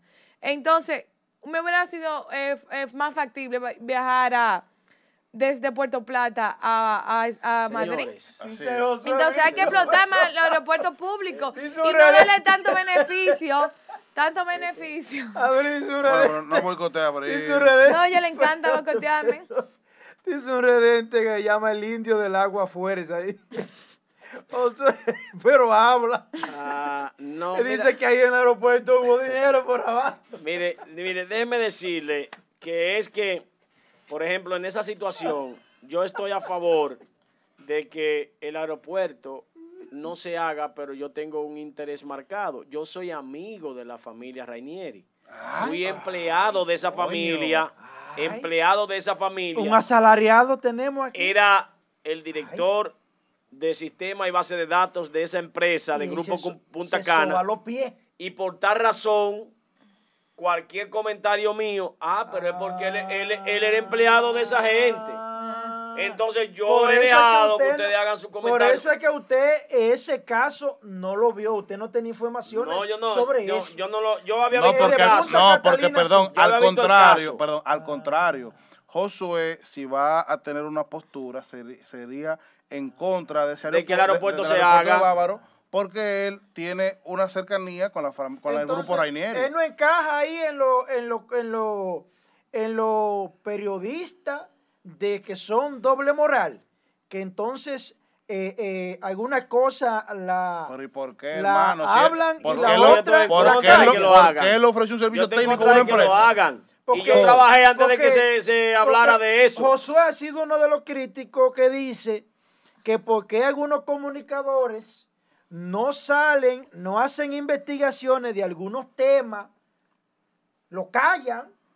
Entonces el mismo Josué sale a reducir algunos casos que él entiende, pero este es tan grande por la boca, lo calla. Por la boca muere el pez, porque realmente lo que pasa aquí en cabina, uno debe guardarlo para los redentes. Si Abril tiene ese tema y lo tiene ahí en la mano y lo tiene preparado para hablar de ese tema, ¿qué hago yo salpicándole su tema? Pero encima de ese tema, Isael también le hizo eh, un comodín Abril para que Abril entrara con el con tema. un enfoque diferente al ley. Con un enfoque diferente. Entonces, ¿qué me toca a mí? Esperar que Abril termine y luego yo hago mi comentario, como ahora, de que yo estoy en contra de que un aeropuerto al lado de otro, que yo tengo dos celulares, pero los números son diferentes, ¿verdad? Y el que me llama por aquí me llama por allá. Ahora, si nosotros tenemos una cantidad de, de gente que viene al aeropuerto de Punta Cana, que sean, por ejemplo, 4 millones de personas. Y eso está saturado, eso no hay forma de que se pueda mantener, esa, y no hay forma. Hay que hacer otro aeropuerto, a ese mismo ampliarlo, hacer otro aeropuerto al lado. Eh, hay que, una terminal, por ejemplo, una terminal. Una terminal, hasta mellizo otro aeropuerto si vienen 4 millones por ahí. No, y yo te puedo decir, el aeropuerto de Punta Cana tiene 25 terminales. o sea que tiene la capacidad, la capacidad. Puede darse algo, no, mira, puede, no, no, mira. no, no, no, no, yo, yo le voy a, se movió ahí, Yo les voy a decir, yo les voy a, yo les voy a decir a ustedes. Al pueblo no le beneficia un aeropuerto al lado del otro. ¿Qué se movió ahí? Yo les voy a decir a ustedes. ¿Qué se movió ahí? Miren, el grupo Punta Cana, el grupo Punta Cana, que es el grupo de la familia Rainieri, que para nadie es un secreto que entre la familia, el grupo Rainieri y el grupo Hasuri siempre han, existido diferencias por asuntos de interés. Estamos hablando de dos grupos económicos. Por apoderarse Estamos hablando de, de, dos grupos económicos de la región de, la región este que, que, que, han trabajado y que han aportado mucho al este del país. Pero cuando tú, cuando tú analizas, por ejemplo, el grupo Punta Cana, el Grupo Punta Cana, en, en, cuanto a lo que es el turismo, tiene todos los ciclos agotados. Ellos tienen el aeropuerto, reciben al turista, ellos mismos tienen su, sus eh, empresas de transporte, transportan al turista directamente al hotel. O sea, el turista que fue a Punta Cana, desde que se montó al avión hasta que llegó al hotel y hasta que retornó para atrás de nuevo, es, eh, eh, es, un, es, es una persona que está directamente generando beneficios al grupo Punta Cana. Ahora bien, vamos a suponer que el grupo Cap Cana, que es el grupo eh, que está eh, empoderado en el tema del grupo empresarial Abrisa, que es el grupo que está solicitando y que se le otorgó esta exención de 15 años para, para que se pueda abrir este aeropuerto, diga, bueno, nosotros queremos un aeropuerto porque nosotros tenemos otros destinos que nosotros queremos acaparar y nosotros también entendemos que nosotros queremos tener un ciclo cerrado para manejar nuestro turismo, pero no le den una exención de 15 años de impuestos. Póngalo a pagar impuestos, porque si van a pagar impuestos, esos 4 mil, esos cuatro mil millones de pesos, Josué, le pueden hacer falta al país. Porque no es el tema del aeropuerto. Porque si ese grupo económico que le va a hacer un aporte al turismo de este país y que va y que, va a trabajar en la reactivación de la economía dice bueno nosotros queremos un aeropuerto porque nosotros vamos a conseguir unos destinos eh, que no tiene el aeropuerto de Punta Cana. Nosotros estamos trabajando para traer por ejemplo eh, turistas de, vamos a, poner un ejemplo de Japón eh, de Hawái. Nosotros queremos tener nuestro aeropuerto bueno, pero está bien, pero no le, Josué, no lo ponga a que dejen de pagar impuestos, que es lo que yo digo. el tema está en el tema del impuesto. Que no se le ha otorgado, que no se le ha otorgado ni al aeropuerto de la Romana cuando se creó, ni al aeropuerto de aquí de Santiago, que son privados. Entonces, ¿por qué a ellos hay que otorgarle? Y no, está bien, póngale cuatro o cinco años, que según lo que dice, eh, cuando tú creas una empresa, esos son los cinco años de producción para que una empresa eh, empiece a generar dinero. Pero no venir a decirme que son 15 años que van a poner para quitarle el, el impuesto donde este país necesita dinero, necesita ¿Tú sabes cómo yo Tú sabes cómo yo apoyo una exención de impuestos. Si ese aeropuerto, en vez de irse para el este, lo llevan para el sur, que no tenemos un aeropuerto que está funcionando Y, que, y que esa región del país necesita despegar de manera turística. Y tú dices, bueno. No, mira, aquí se han olvidado de que, de que aquí el sur existe. Y el sur eh, es un, oye, se puede enfocar turísticamente. De hecho, el grupo Punta Cana está desarrollando, creo que en Pedernales, atención, vamos a buscar la información bien para no desinformar. Está desarrollando el proyecto Punta Arena, que me parece que es en Pedernales, vamos a buscar aquí, es el mismo grupo Punta Cana, que si se va a desarrollar eh, eh, ese proyecto de Punta Arena en el sur, bueno, pues entonces vamos a, vamos a, mandar, vamos a habilitar el aeropuerto a la región sur para que estos puedan recibir sus turistas y puedan explotar eh, eh, eh, ese, ese, ese gran turismo que pudiera ofrecer el sur al país. Porque aquí no se está criticando que se vaya a hacer un aeropuerto, ni que se vaya a hacer a dos calles del, aeropuerto de Punta Cana. Aquí lo que se está criticando es el tema de la excepción de, de impuestos, donde vamos a tener un Estado que en materia de recaudación está casi prácticamente nulo. Aquí el Estado no, está recaudando porque tenemos una gran una gran eh, cantidad de empresas que están trabajando parcialmente, algunas que están cerradas. Entonces, eh, para que se pueda reactivar la economía del país, eh, el Estado también debe de recaudar, debe de, percibir el fisco esas medidas impositivas a esos grandes grupos económicos, porque de esa manera es que el país se va a poder reactivar y va a poder relanzarse. Así es. Entonces. Eh, pero no, vamos a esperar. Ojalá que cuando Luis tome posesión haga un. que se revise. sí, que y no solamente, no solamente los impuestos, también el reporte medioambiental, porque ahí hay dudas y ya se está revisando ese, esa aprobación ambiental, donde también se va a crear un aeropuerto. Obviamente se van a ir casas, se van a ir. Eh, árboles, entonces, ¿qué, ¿cómo no impactaría eh, ambientalmente eh, la creación de ese aeropuerto? Porque también hay que pensar en esa parte.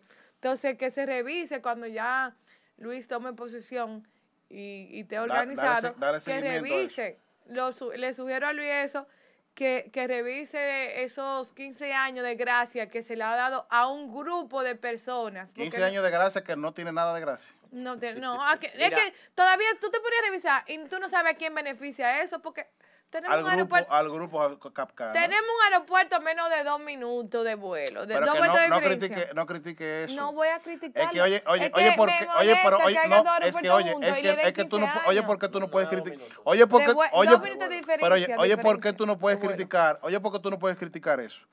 Porque si el, el grupo Capcana dice, nosotros queremos un aeropuerto, porque nosotros tenemos intereses en otros destinos turísticos que el grupo Capcara no tiene, tú tienes una razón válida para aprobarlo. Ahora, lo que se está criticando es la gracia de 15 años de no pagar el impuesto al fisco. Eso es lo que está criticando. Eh, ah, hablando de eso. Mira, yo él decía ahorita que yo criticaba a los periodistas porque hablaban de un tema y no de otro. Es que en este caso, si yo hablo a favor de que no se haga el aeropuerto, yo puedo ser señalado como que estoy a favor de los Rainieri. En cambio, ellos no. O sea, ellos lo que tienen que hablar es de un tema que tiene que ver con un pago de más. ¿Usted ve esa gracia? Aquí se está quejando Isael porque hay una gracia de 15 años. ¿Y usted se está quejando? Porque hay una gracia de 15 porque hay una gracia de 15 años. Entonces, en el 2004, eh, los contratos eh, leoninos del Acuerdo de Madrid no se han firmado desde esa fecha, se lo dejaron a Hipólito sobre la mesa. Los generadores siguen cobrando lo que hace 30 años le dieron, o sea, no son 30.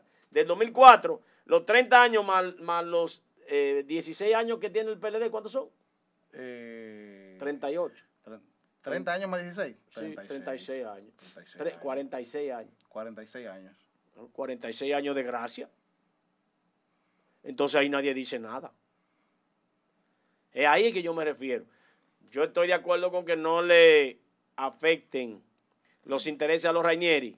No, yo no quiero que le afecten los intereses. Si ese aeropuerto es necesario para el país, para que haya más turistas, para que haya mucho mayor movimiento y afluencia de eh, personas que vienen por el aeropuerto de Punta Cana, si está saturado ese gran aeropuerto del Grupo Punta Cana. una pregunta, una pregunta, una, pregunta, saliendo un poquito del tema del aeropuerto. ¿Cuál es la profesión de Marino Zapete? De Marino Zapete, creo que él es periodista, no sé. ¿Él no es abogado? No sé. Porque yo veo aquí muchos grupos de WhatsApp y de manera muy sonora hablando de supuestamente Marino Zapete como procurador general de la República. Entonces me extraña porque él no es abogado. Procurador. Sí, veo muchos grupos, bueno, veo en Twitter. Yo le voy a decir, si Marino Zapete es designado procurador general de la República, no sé si es abogado, si fuese abogado, un ejemplo, creo que sería una mala elección de Luis Abinader. No por lo que él pueda generar de meter preso a los PLDistas o no, sino porque una gente que no maneje sus emociones, que sea una persona que explote, no puede ser procurador. La Procuraduría General de la República para una persona que haga lo que el pueblo desea, que el que haya robado lo meta preso, pero no una persona que tenga animadversión o que no tenga tolerancia. Por ejemplo, cuando tú le escribes algo a su Twitter, él te bloquea. Entonces no, no puede ser. En Estados Unidos, a Donald Trump bloqueó gente y le dijeron, mira, para afuera. Para afuera. Porque tiene que aceptarlo obligado, desbloquearlo. A Donald Trump. No. Aquí hay comunicadores que hacen eso constantemente. Bloquean desde que tú le escribes algo diferente, te bloquean de su cuenta. y, políticos también. El, sí, el, primero que hace eso. A Vinicito no se lo puede decir nada. no, no, el primero que hace eso es un chilora. No, Vinicito a mí me acepta de todo. Yo no sé por qué, pero a mí no me bloquea, me acepta de todo. No, pero te pregunto, porque lo veo, es, veo eso que está cobrando mucha fuerza en las redes sociales eh, entonces, eh, no sé, me parece extraño porque Marino Zapete eh, no es abogado. Hermano, usted ve ahí que está subiendo fotos de, de, Sí, vamos, vamos con tres fotografías. Yo tengo una para ti, Josué, pero, pero vamos, siempre, siempre, tú quieres problemas conmigo. Vamos a poner la de, la de Benedicto XVI, el Papa Benedicto XVI. Siempre problemas conmigo. El Papa Benedicto XVI eh, tiene 93 años de edad. eh, a ver si Control me puede subir la, foto. Sí, ahí está la fotografía del Papa o es Papa. No, él, no, él es Papa todavía. Benedicto XVI, el cual le entregó a el Papa actual que tenemos, el Papa Francisco. Son, dos papas que tenemos, uno en funciones y el otro, eh, como no hay ex Papa. Exacto. Entonces, el Papa Benedicto XVI eh, eh, hoy tiene 93 años de edad y se encuentra gravemente de salud.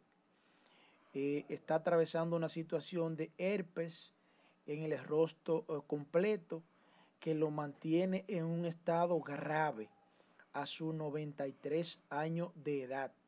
Le deseamos la pronta recuperación al Papa. Eh, tiene un problema serio, delicado, el cual se encuentra en un estado de salud reservado en estos momentos, ya que hace unos días él le entregó una especie de biografía a una persona, a un escritor, y el cual eh, va a hacer un libro con relación a la vida e historia del Papa eh, Benedicto XVI. Eh, Angie, a ver si me podrían poner la foto donde está Ricardo Nieve y Edith. Miren, señores, hoy cumple dos años que despidieron de CEDN a, a estos jóvenes talentosos. Ahí están ellos el, el auto, autoritarismo en el poder, como lo denominé yo, hoy hace dos años que fueron despedidos Altagracia Salazar, Edith Fleve y eh, Ricardo Nieve por aquel comentario que hicieron del concurso eh, con relación a la elección de los fiscales. Eh, se armó una situación delicada en donde se involucra al procurador Jean Alain Rodríguez con la cancelación de esas eh, tres figuras notables de la comunicación de la República Dominicana. Entonces, la fotografía que yo quiero que me le presenten a mi hermano Josué es la de el hoyo de corazón. Josué, yo quiero que tú hagas el favor de prestar atención a esta denuncia que voy a hacer. Perdón, perdón, perdón. Cabe destacar que esa foto que tú mandaste, eh, yo recuerdo que ese hoyo tenía un año y le prendieron, le, llevaron un bizcocho y le cantaron feliz cumpleaños porque cumplió un Miren, Josué, ese agujero que se ve ahí está en mi comunidad. Urbanización Manadi Reina, la calle número 2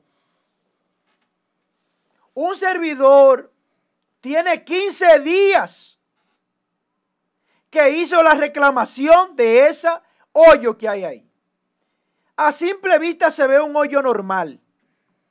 Ese hoyo tiene un hueco que traspasa dos casas por abajo. Es como una especie de hundimiento. Usted entra en la cabeza por ese hoyo y hay un hundimiento un deslizamiento por abajo que cubre dos casas. Entonces ese, hoyo no es eh, cloacal, no es la sí, Sí, de hecho, de hecho, de hecho es cloacal. De hecho, el agua que se de ahí va a desembocar a un solar. El agua que baja por ahí va a desembocar a un solar. Y por donde esa agua pasa, tiene todo eh, eh, macizo, hueco por abajo. Tenemos una situación delicada en el Manadi Reina de que uno tiene miedo de que se vaya a caer una casa de eso. A hundir eso entero hacia abajo. Nosotros lo que hicimos fue que esa cuadra completa no permitimos que se estacionen vehículos. Usted sabe que una vez pasó eh, en la, Isael, Señores. no, en la bajadita de, la Limpiol, por ahí, por, por el Sánchez Ramos. Ok. Esa zona ahí. Eh, en la, esa bajada. Póngale. Iba un vehículo. Póngale, póngale. un vehículo bajando. Eh, eh, Señores, y ese vehículo cayó así en el hoyo. Mire. Brum. Mire. En el hoyo. Mire, Josué. Usted que tiene amistad en corazón, Ese es el número de reporte que se hizo en Corazán. Ese es el número de reporte que se hizo en Corazán. Un servidor como presidente de la Junta de Vecinos, María Trinidad Sánchez, lo ha hecho. Cuando vinieron el primer día, resultaron que no, que eh, la reclamación que se hizo, no trajeron los equipos porque se hizo una reclamación que era de otra cosa. Entonces vino una ingeniera, remodeló, modificó la reclamación, cerró y no la hizo la reclamación. Cerró. He tenido que llamar y cada llamada que uno hace a corazón tiene que chuparse 15 minutos para que te puedan atender. Provocando una desgracia ahí en la manada y reina para después hacerse lo gracioso. Así está pasando en la mayoría de comunidades. Olla de Caimito, Los Cerritos, Villa Progreso, Don Pedro, Pontezuela, Tigaiga. Esas comunidades están abandonadas por estos tigres, así mismito, por estos tigres que no gobiernan.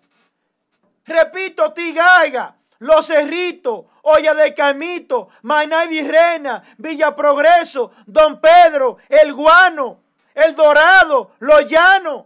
Todo eso está abandonado por el gobierno de turno.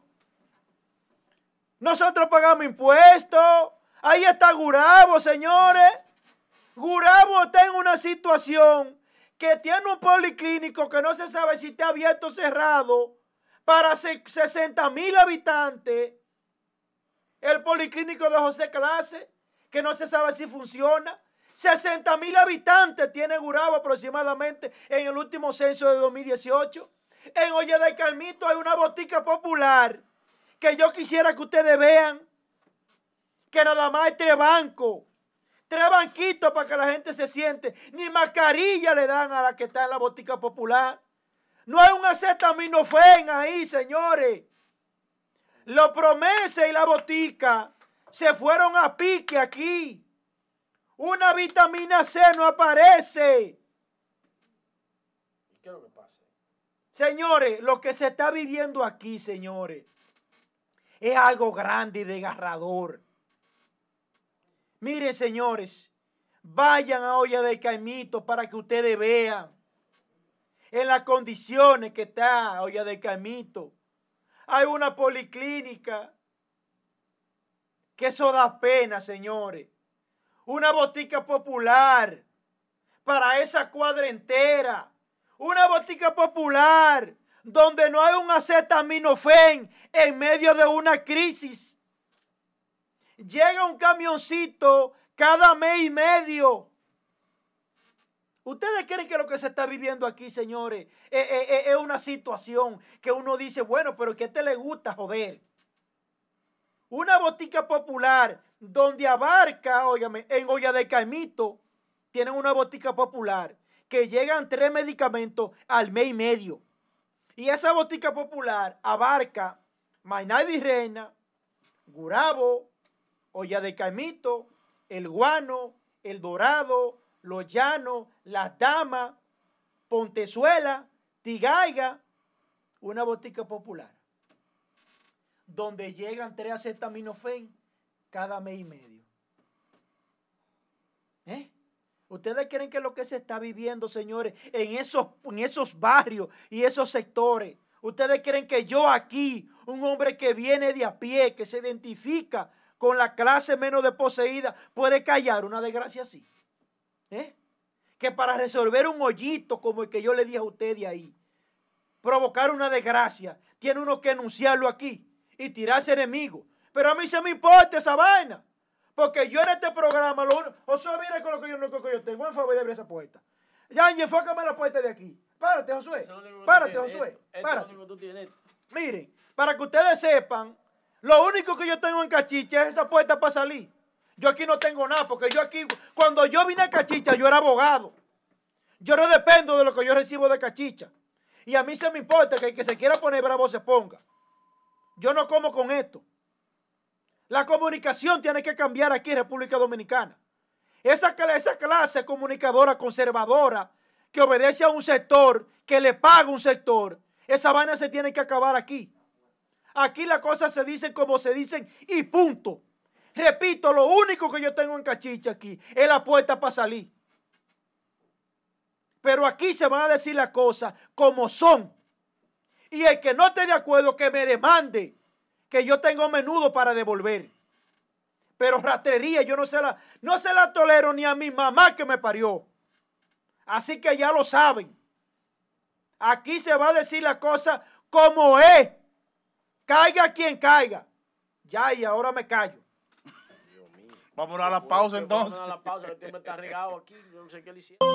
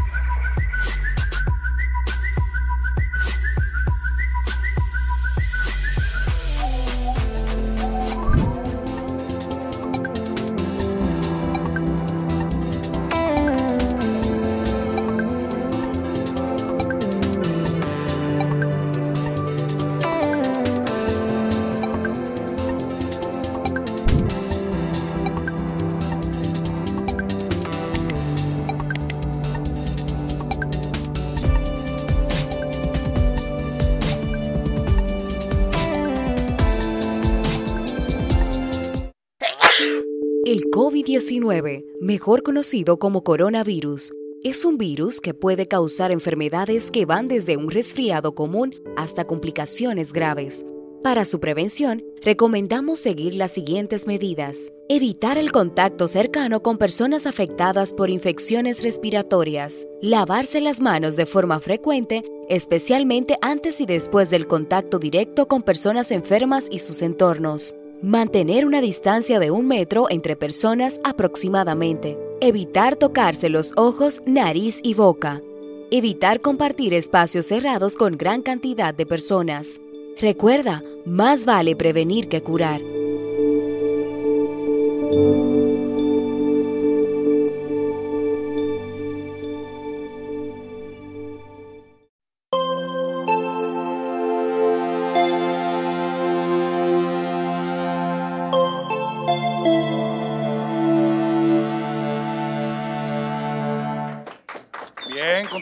Contenido de asignatura política. En estos momentos vamos a colocar en pantalla los números de cabina para que usted, la voz del pueblo, pueda comunicarse con nosotros y así a través de notas de voz puedan enviarnos sus reportes de, de cualquier tema que quieran eh, eh, que se toque en cabina y al mismo tiempo también reportar sintonía desde desde donde usted está viendo el programa de asignatura política. Entonces, al cerrar eh, el otro segmento, nuestro compañero de cabina, Joel Adames, estaba haciendo una denuncia, pero ya Josué Brito está en comunicaciones para ver si se puede solucionar, Josué, esa situación. Sí, sí, eh, Josué se está comunicando con el departamento correspondiente de Corazán y le, ya le hizo la, la, la reclamación que yo le había hecho y ya se están poniendo en contacto con las autoridades correspondientes, pero desde ya, eh, perdón Isael que te interrumpa, eh, eh, Milagro Germán, la comunicadora La y ahora vocera de el DICOM, Sí. está de luto y nosotros hoy expresamos nuestra sincera condolencia a través de nuestro elenco de asignatura política por el fallecimiento a destiempo en la madrugada de hoy de su madre Milagros Alaya Sánchez.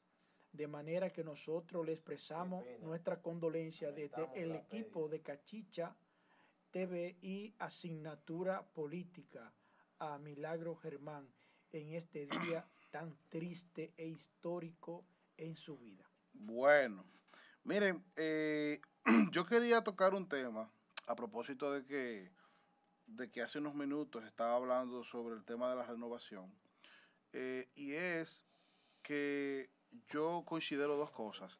Miren, eh, decía ahorita y quiero retomar de nuevo, pero ya con otro enfoque, de que el Partido de la Liberación Dominicana salió del poder eh, luego de 16 años en el gobierno y que ahora se enfrenta a una situación nunca, ah, nunca antes vista en ese partido porque sale del poder producto de una crisis de división de ese partido y ahora debe de abocarse a un congreso elector para renovar eh, las autoridades de ese partido. Lógicamente, eh, ya hay una, una generación de jóvenes eh, en la que me uno que pide a gritos que el partido debe renovarse desde los pies hasta la cabeza porque por el partido necesita correr sangre nueva y esa sangre vieja y rancia debe de salir para que la frescura, las nuevas ideas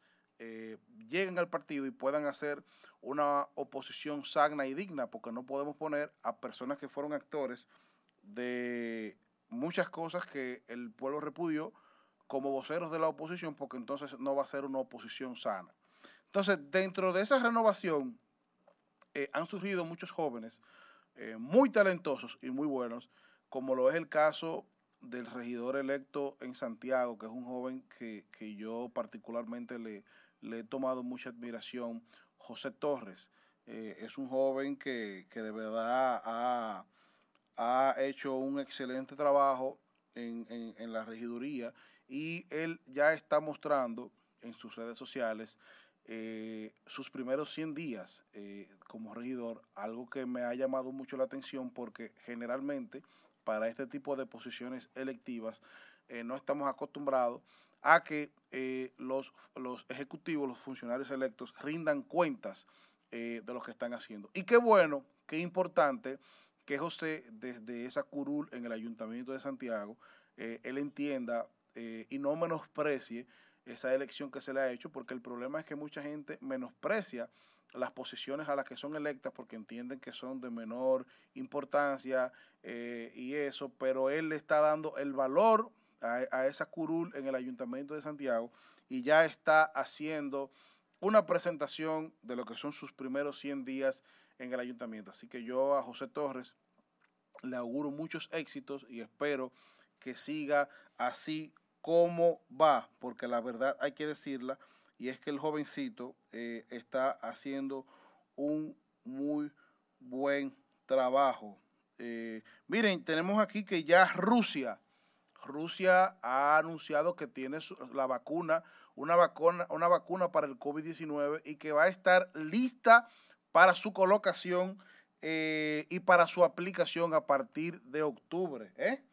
Eh, entendiendo esto que esto es una buena noticia para el mundo. Comenzaron con su, con su, su población, a la población de allá, de, de, Rusia, es que le van a comenzar a poner esa, esa vacuna. Y eso va a permitir, bueno, que comience una área del mundo a, a recuperarse de esta terrible pandemia que no es más que una, un reflejo de los problemas que pueden afrontar eh, la humanidad con relación a, a, estos inventos de individuos que se ponen a trastocar a inventar cosas en laboratorios que terminan siendo un dolor de cabeza para el mundo, pero esa persona, mire, yo soy cristiano y no creo en, que nadie puede quitarle la vida a otro. La muerte debe ser Dios que decida cuando usted se va. Pero al que inventó eso, deben quitarle la vida. Primero decirle a usted, ¿usted lo inventó? Claro. ¿Y usted tiene la cura? Sí. ¿Dónde está? Démela. Ok, se murió. Ponerle a él el virus, pero eh, siete veces para que se muera de una vez. Porque ese es un asesino. Ha asesinado más de 700 mil personas en el mundo. Y hay más de 18 millones de personas infectadas por el coronavirus. Se han recuperado 11 millones. Ese individuo tiene, ese individuo hace tiempo que debieron quitarlo del medio. Pero por un lado, Josué, vemos que, que Rusia anuncia la aplicación de la vacuna para octubre. Pero entonces, por otro lado, veo a la OMS indicando de que la, la, eh, los efectos los efectos de la pandemia van a, verse eh, eh, durante décadas. O sea, él, él está alargando el, el, la proyección del virus a décadas. O sea, si ya tenemos la vacuna a partir de octubre, ¿dónde está?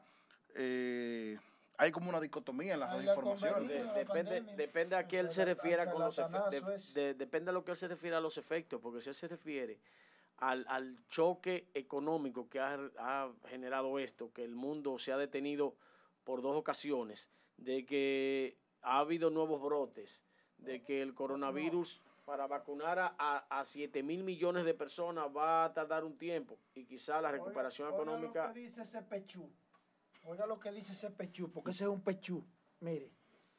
Eh, OMS afirma que quizá nunca hay una solución para el coronavirus. Pero este hombre tendrá que estar... Eh, yo ni voy a hablar nada. Porque yo no entiendo cómo... Que nunca. O sea, entonces usted me dice a mí que yo tendré que andar la vida entera con una mascarilla, que yo no podré saludar a nadie ni apegármela a nadie, que yo tendré que andar corriendo y con, echándome alcohol por toda, toda mi vida. No, pues tienen una bomba atómica. Salgan de esto. Yo pregunto. Porque obviamente si el mundo no va a ser libre, tienen una bomba atómica y salimos de Como para allá, cadena perpetua y pena de muerte, ¿qué esperan que no se le aplican a charlatán ese? De la, de la, Oiga, qué abusador. Pero, pero Donald Trump, Donald Trump, déjame darte un abrazo de lejos, aunque sea de lejos, desde aquí, Donald. Está claro, Donald Trump. Es que sabe. Está claro, tú dijiste que le iba a quitar los cuartos a esa gente, tú tenías razón, Donald. Un abrazo desde aquí, mi presidente norteamericano, Donald Trump. Está demasiado claro, Donald Trump. Un sinvergüenza este de la OMS. Oiga, qué delincuente. Pero es verdad que hay que hacerle cobro a Joel con eso, de que es delincuente. Joel le llama delincuente a todo el mundo, eh, hasta el gato en su casa, él le dice delincuente cuando el gato pasa por Miren, recordar, recordar que tenemos en pantalla los números en cabina para que se comuniquen con nosotros. 809-454-6002 para que nos reporten sintonía y también para que nos reporten eh, situaciones eh, eh, de, su, comunidad. Sí, sí, sí, sí, de su comunidad. queremos saber, correcto.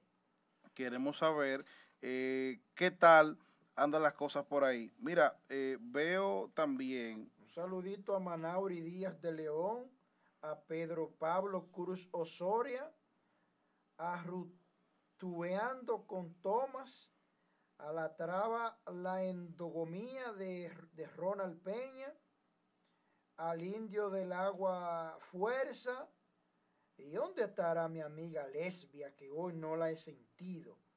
Lesbia, donde quiera que tú te encuentres, estoy preocupado porque no te he sentido hoy.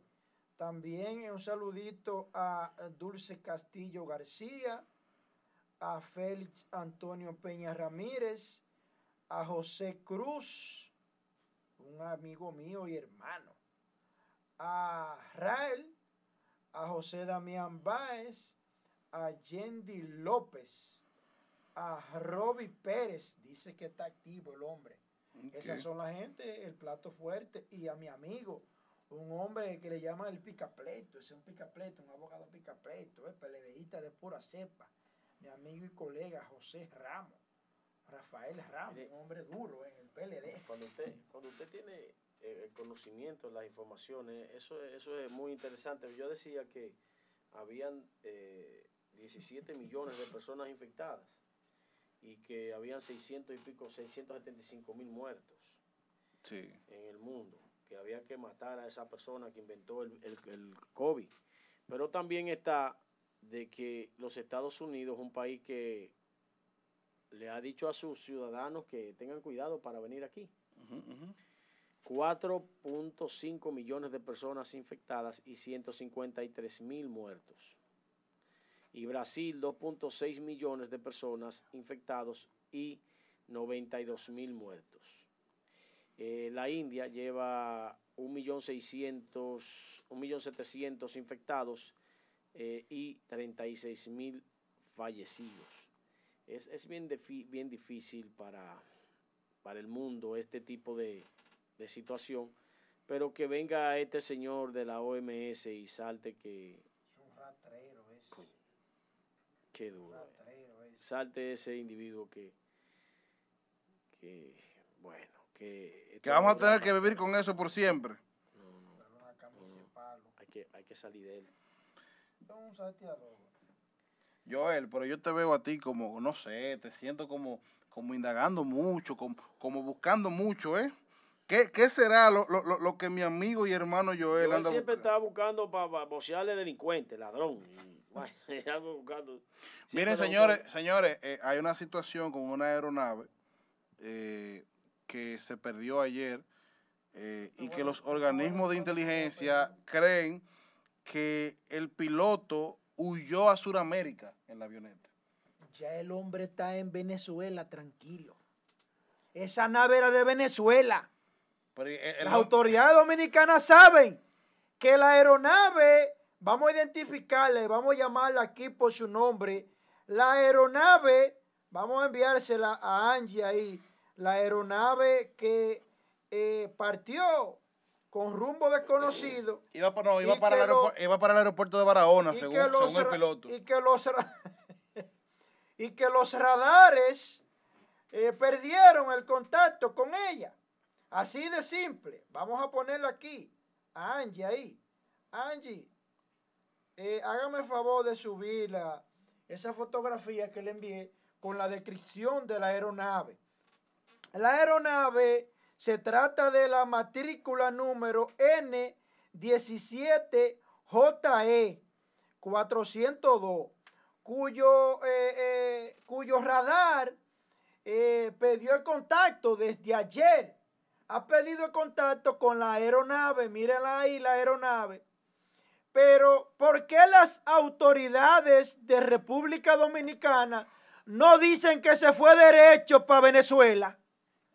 ¿Por qué no dicen la vinculación que tiene ese piloto con situaciones anteriores con relación a viaje a Venezuela?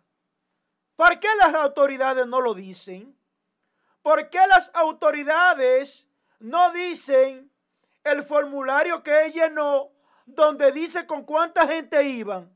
Iba solo la avioneta. ¿Eh? La avioneta no iba sola porque el, formulario que él llenó no decía que iba solo. ¿Por qué las autoridades de la República Dominicana no le dicen la realidad de esa aeronave al pueblo dominicano y de la vinculación que tenía ese piloto con situaciones anteriores y también procedente de, lo mismo, de los mismos viajes de Venezuela? Es por eso que se hace necesario de que Cachicha siga en pie con comunicadores que hayan cambiado la manera de comunicar. Todo el mundo se limita a una aeronave y que perdió el contacto de radar las autoridades dominicanas. Y ya, ahí se acabó. Cerraron el cuento. Y eso es lo que la República Dominicana tiene que creer. Eso se acabó.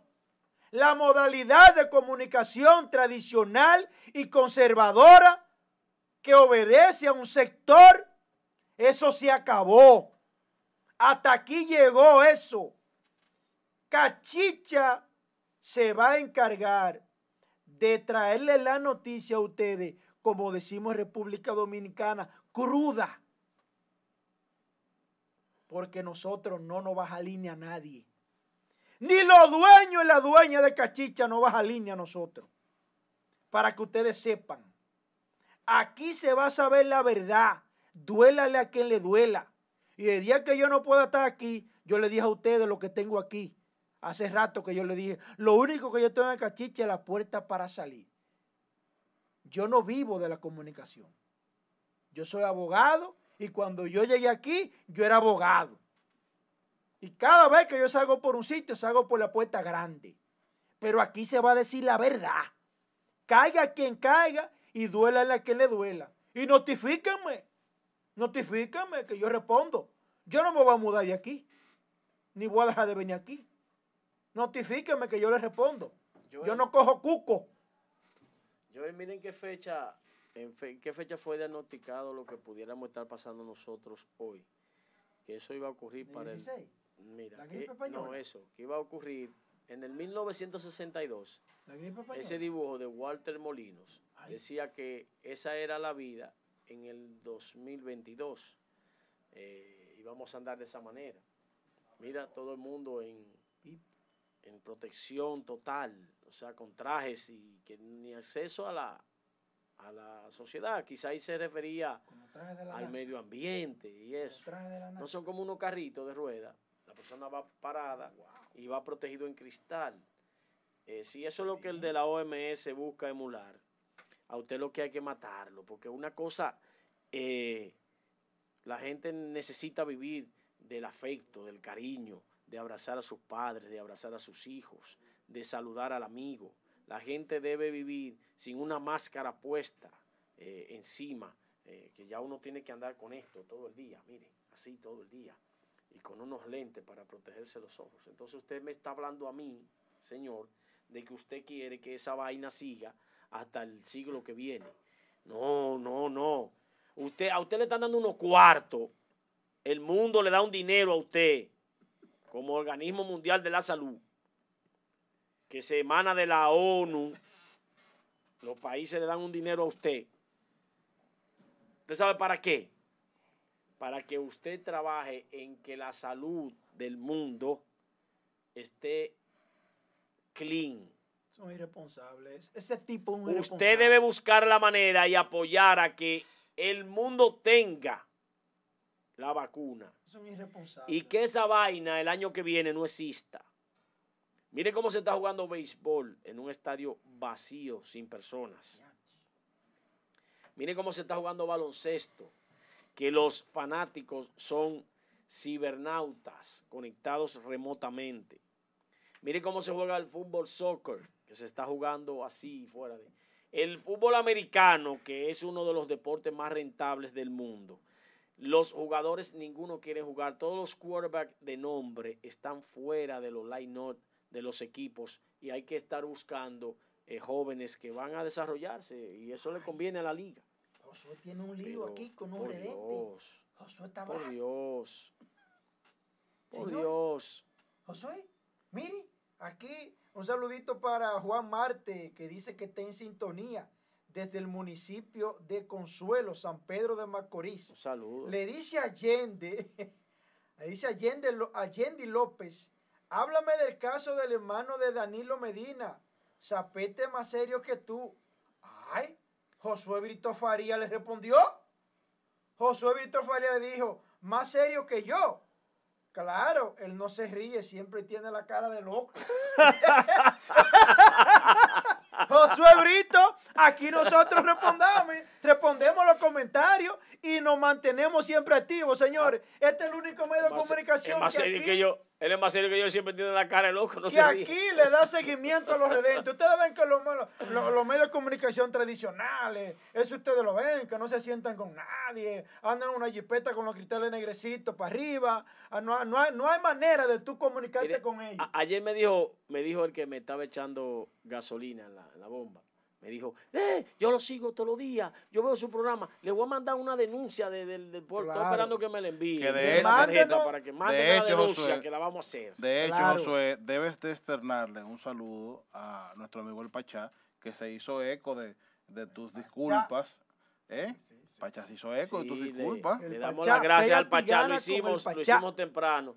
Eh, eh, le damos las gracias nuevamente al Pachá por haber hecho, haberse hecho eco de, de nuestra disculpa. Nosotros comenzamos nuestro comentario, Isael, diciendo que, que realmente eh, hubo una, una, pequeña confusión con relación al nombre de doña Alicia Ortega, la cual es una señora muy seria, muy distinguida, que nosotros no la vinculamos al comentario. Fue que al, comentario ser así tan abrupto, yo llegué incómodo, eh, mencioné los nombres de ella y de Nuria con relación a que ellos hacen un trabajo de reportaje y de investigación que nos gustaría que hicieran uno con relación a las generadoras eléctricas, pero no porque eh, que el comentario de incomodidad iba hacia esas dos damas. Yo la sigo, la escucho, la veo y veo sus comentarios. Puede estar o no de acuerdo con alguno de lo que ella hace, pero nunca seríamos capaces de, de vertir un ataque contra gente que se ha manejado en su, en su accionar con un estilo. Ese estilo de ellas es un estilo especial. Son las dos eh, promotoras de un periodismo investigativo con un presentando pruebas. Y nosotros no. Es más, Josué. Eh, Nuria y Alicia, eh, Alicia Ortega y Nuria Piera son la verdadera insignia de la mujer dominicana.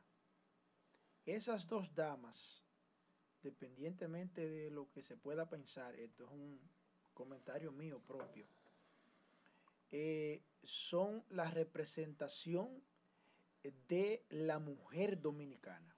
Y cabe destacar que... Profesional. cabe destacar que en el caso limpia, en el caso específico de Alicia Ortega profesionales, fue merecedora de un premio Emmy ¿eh? Eh, reconocimientos nacionales e internacionales mujeres que se han jugado su vida y la de su familia porque enfrentar a los poderes que esas dos damas han enfrentado, que Nuria Piera ha tenido que sacar del país a su hija por temor a que le, puedan hacer algo, con temor a que la puedan matar o secuestrar, vivir una vida corriendo, corriéndole a la mafia que ha aquí prevalecido durante años en República Dominicana, es digno de merecer y es digno de reconocer. Para mí son las dos mujeres que representan a la mujer dominicana. Joel, mira, eh, eh, inclusive eh, te voy a pedir por favor que el tema de la, mantenga eso bajo perfil, el tema de la hija de Nuria, porque una, una comunicadora tiene un conflicto y ha estado hablando temas eh, en contra y lo familiar, así lo personal, como que no deben llevar de eso. Una charlatanería, no deben llevar eso a esos una, a esa una ratrería. Porque, la vida personal de una de Sí, es que el cobarde utiliza esa, esa herramienta. Yo le doy, yo pudiera tener un comentario en contra de Nuria Piera al medio. No a Nuria Piera como mujer, ni a Nuria Piera, eh, la comunicadora en sí, eh, sino al medio, a lo que ella representa como medio. Pero eso es lo personal. Eh, Angie, póngale la foto ahí del piloto amigo de Joel, que, que Joel lo está buscando. Y, todo eso. Mira, ahí está la, la, licencia de, de, su amigo. Alejo. Eh, son dos.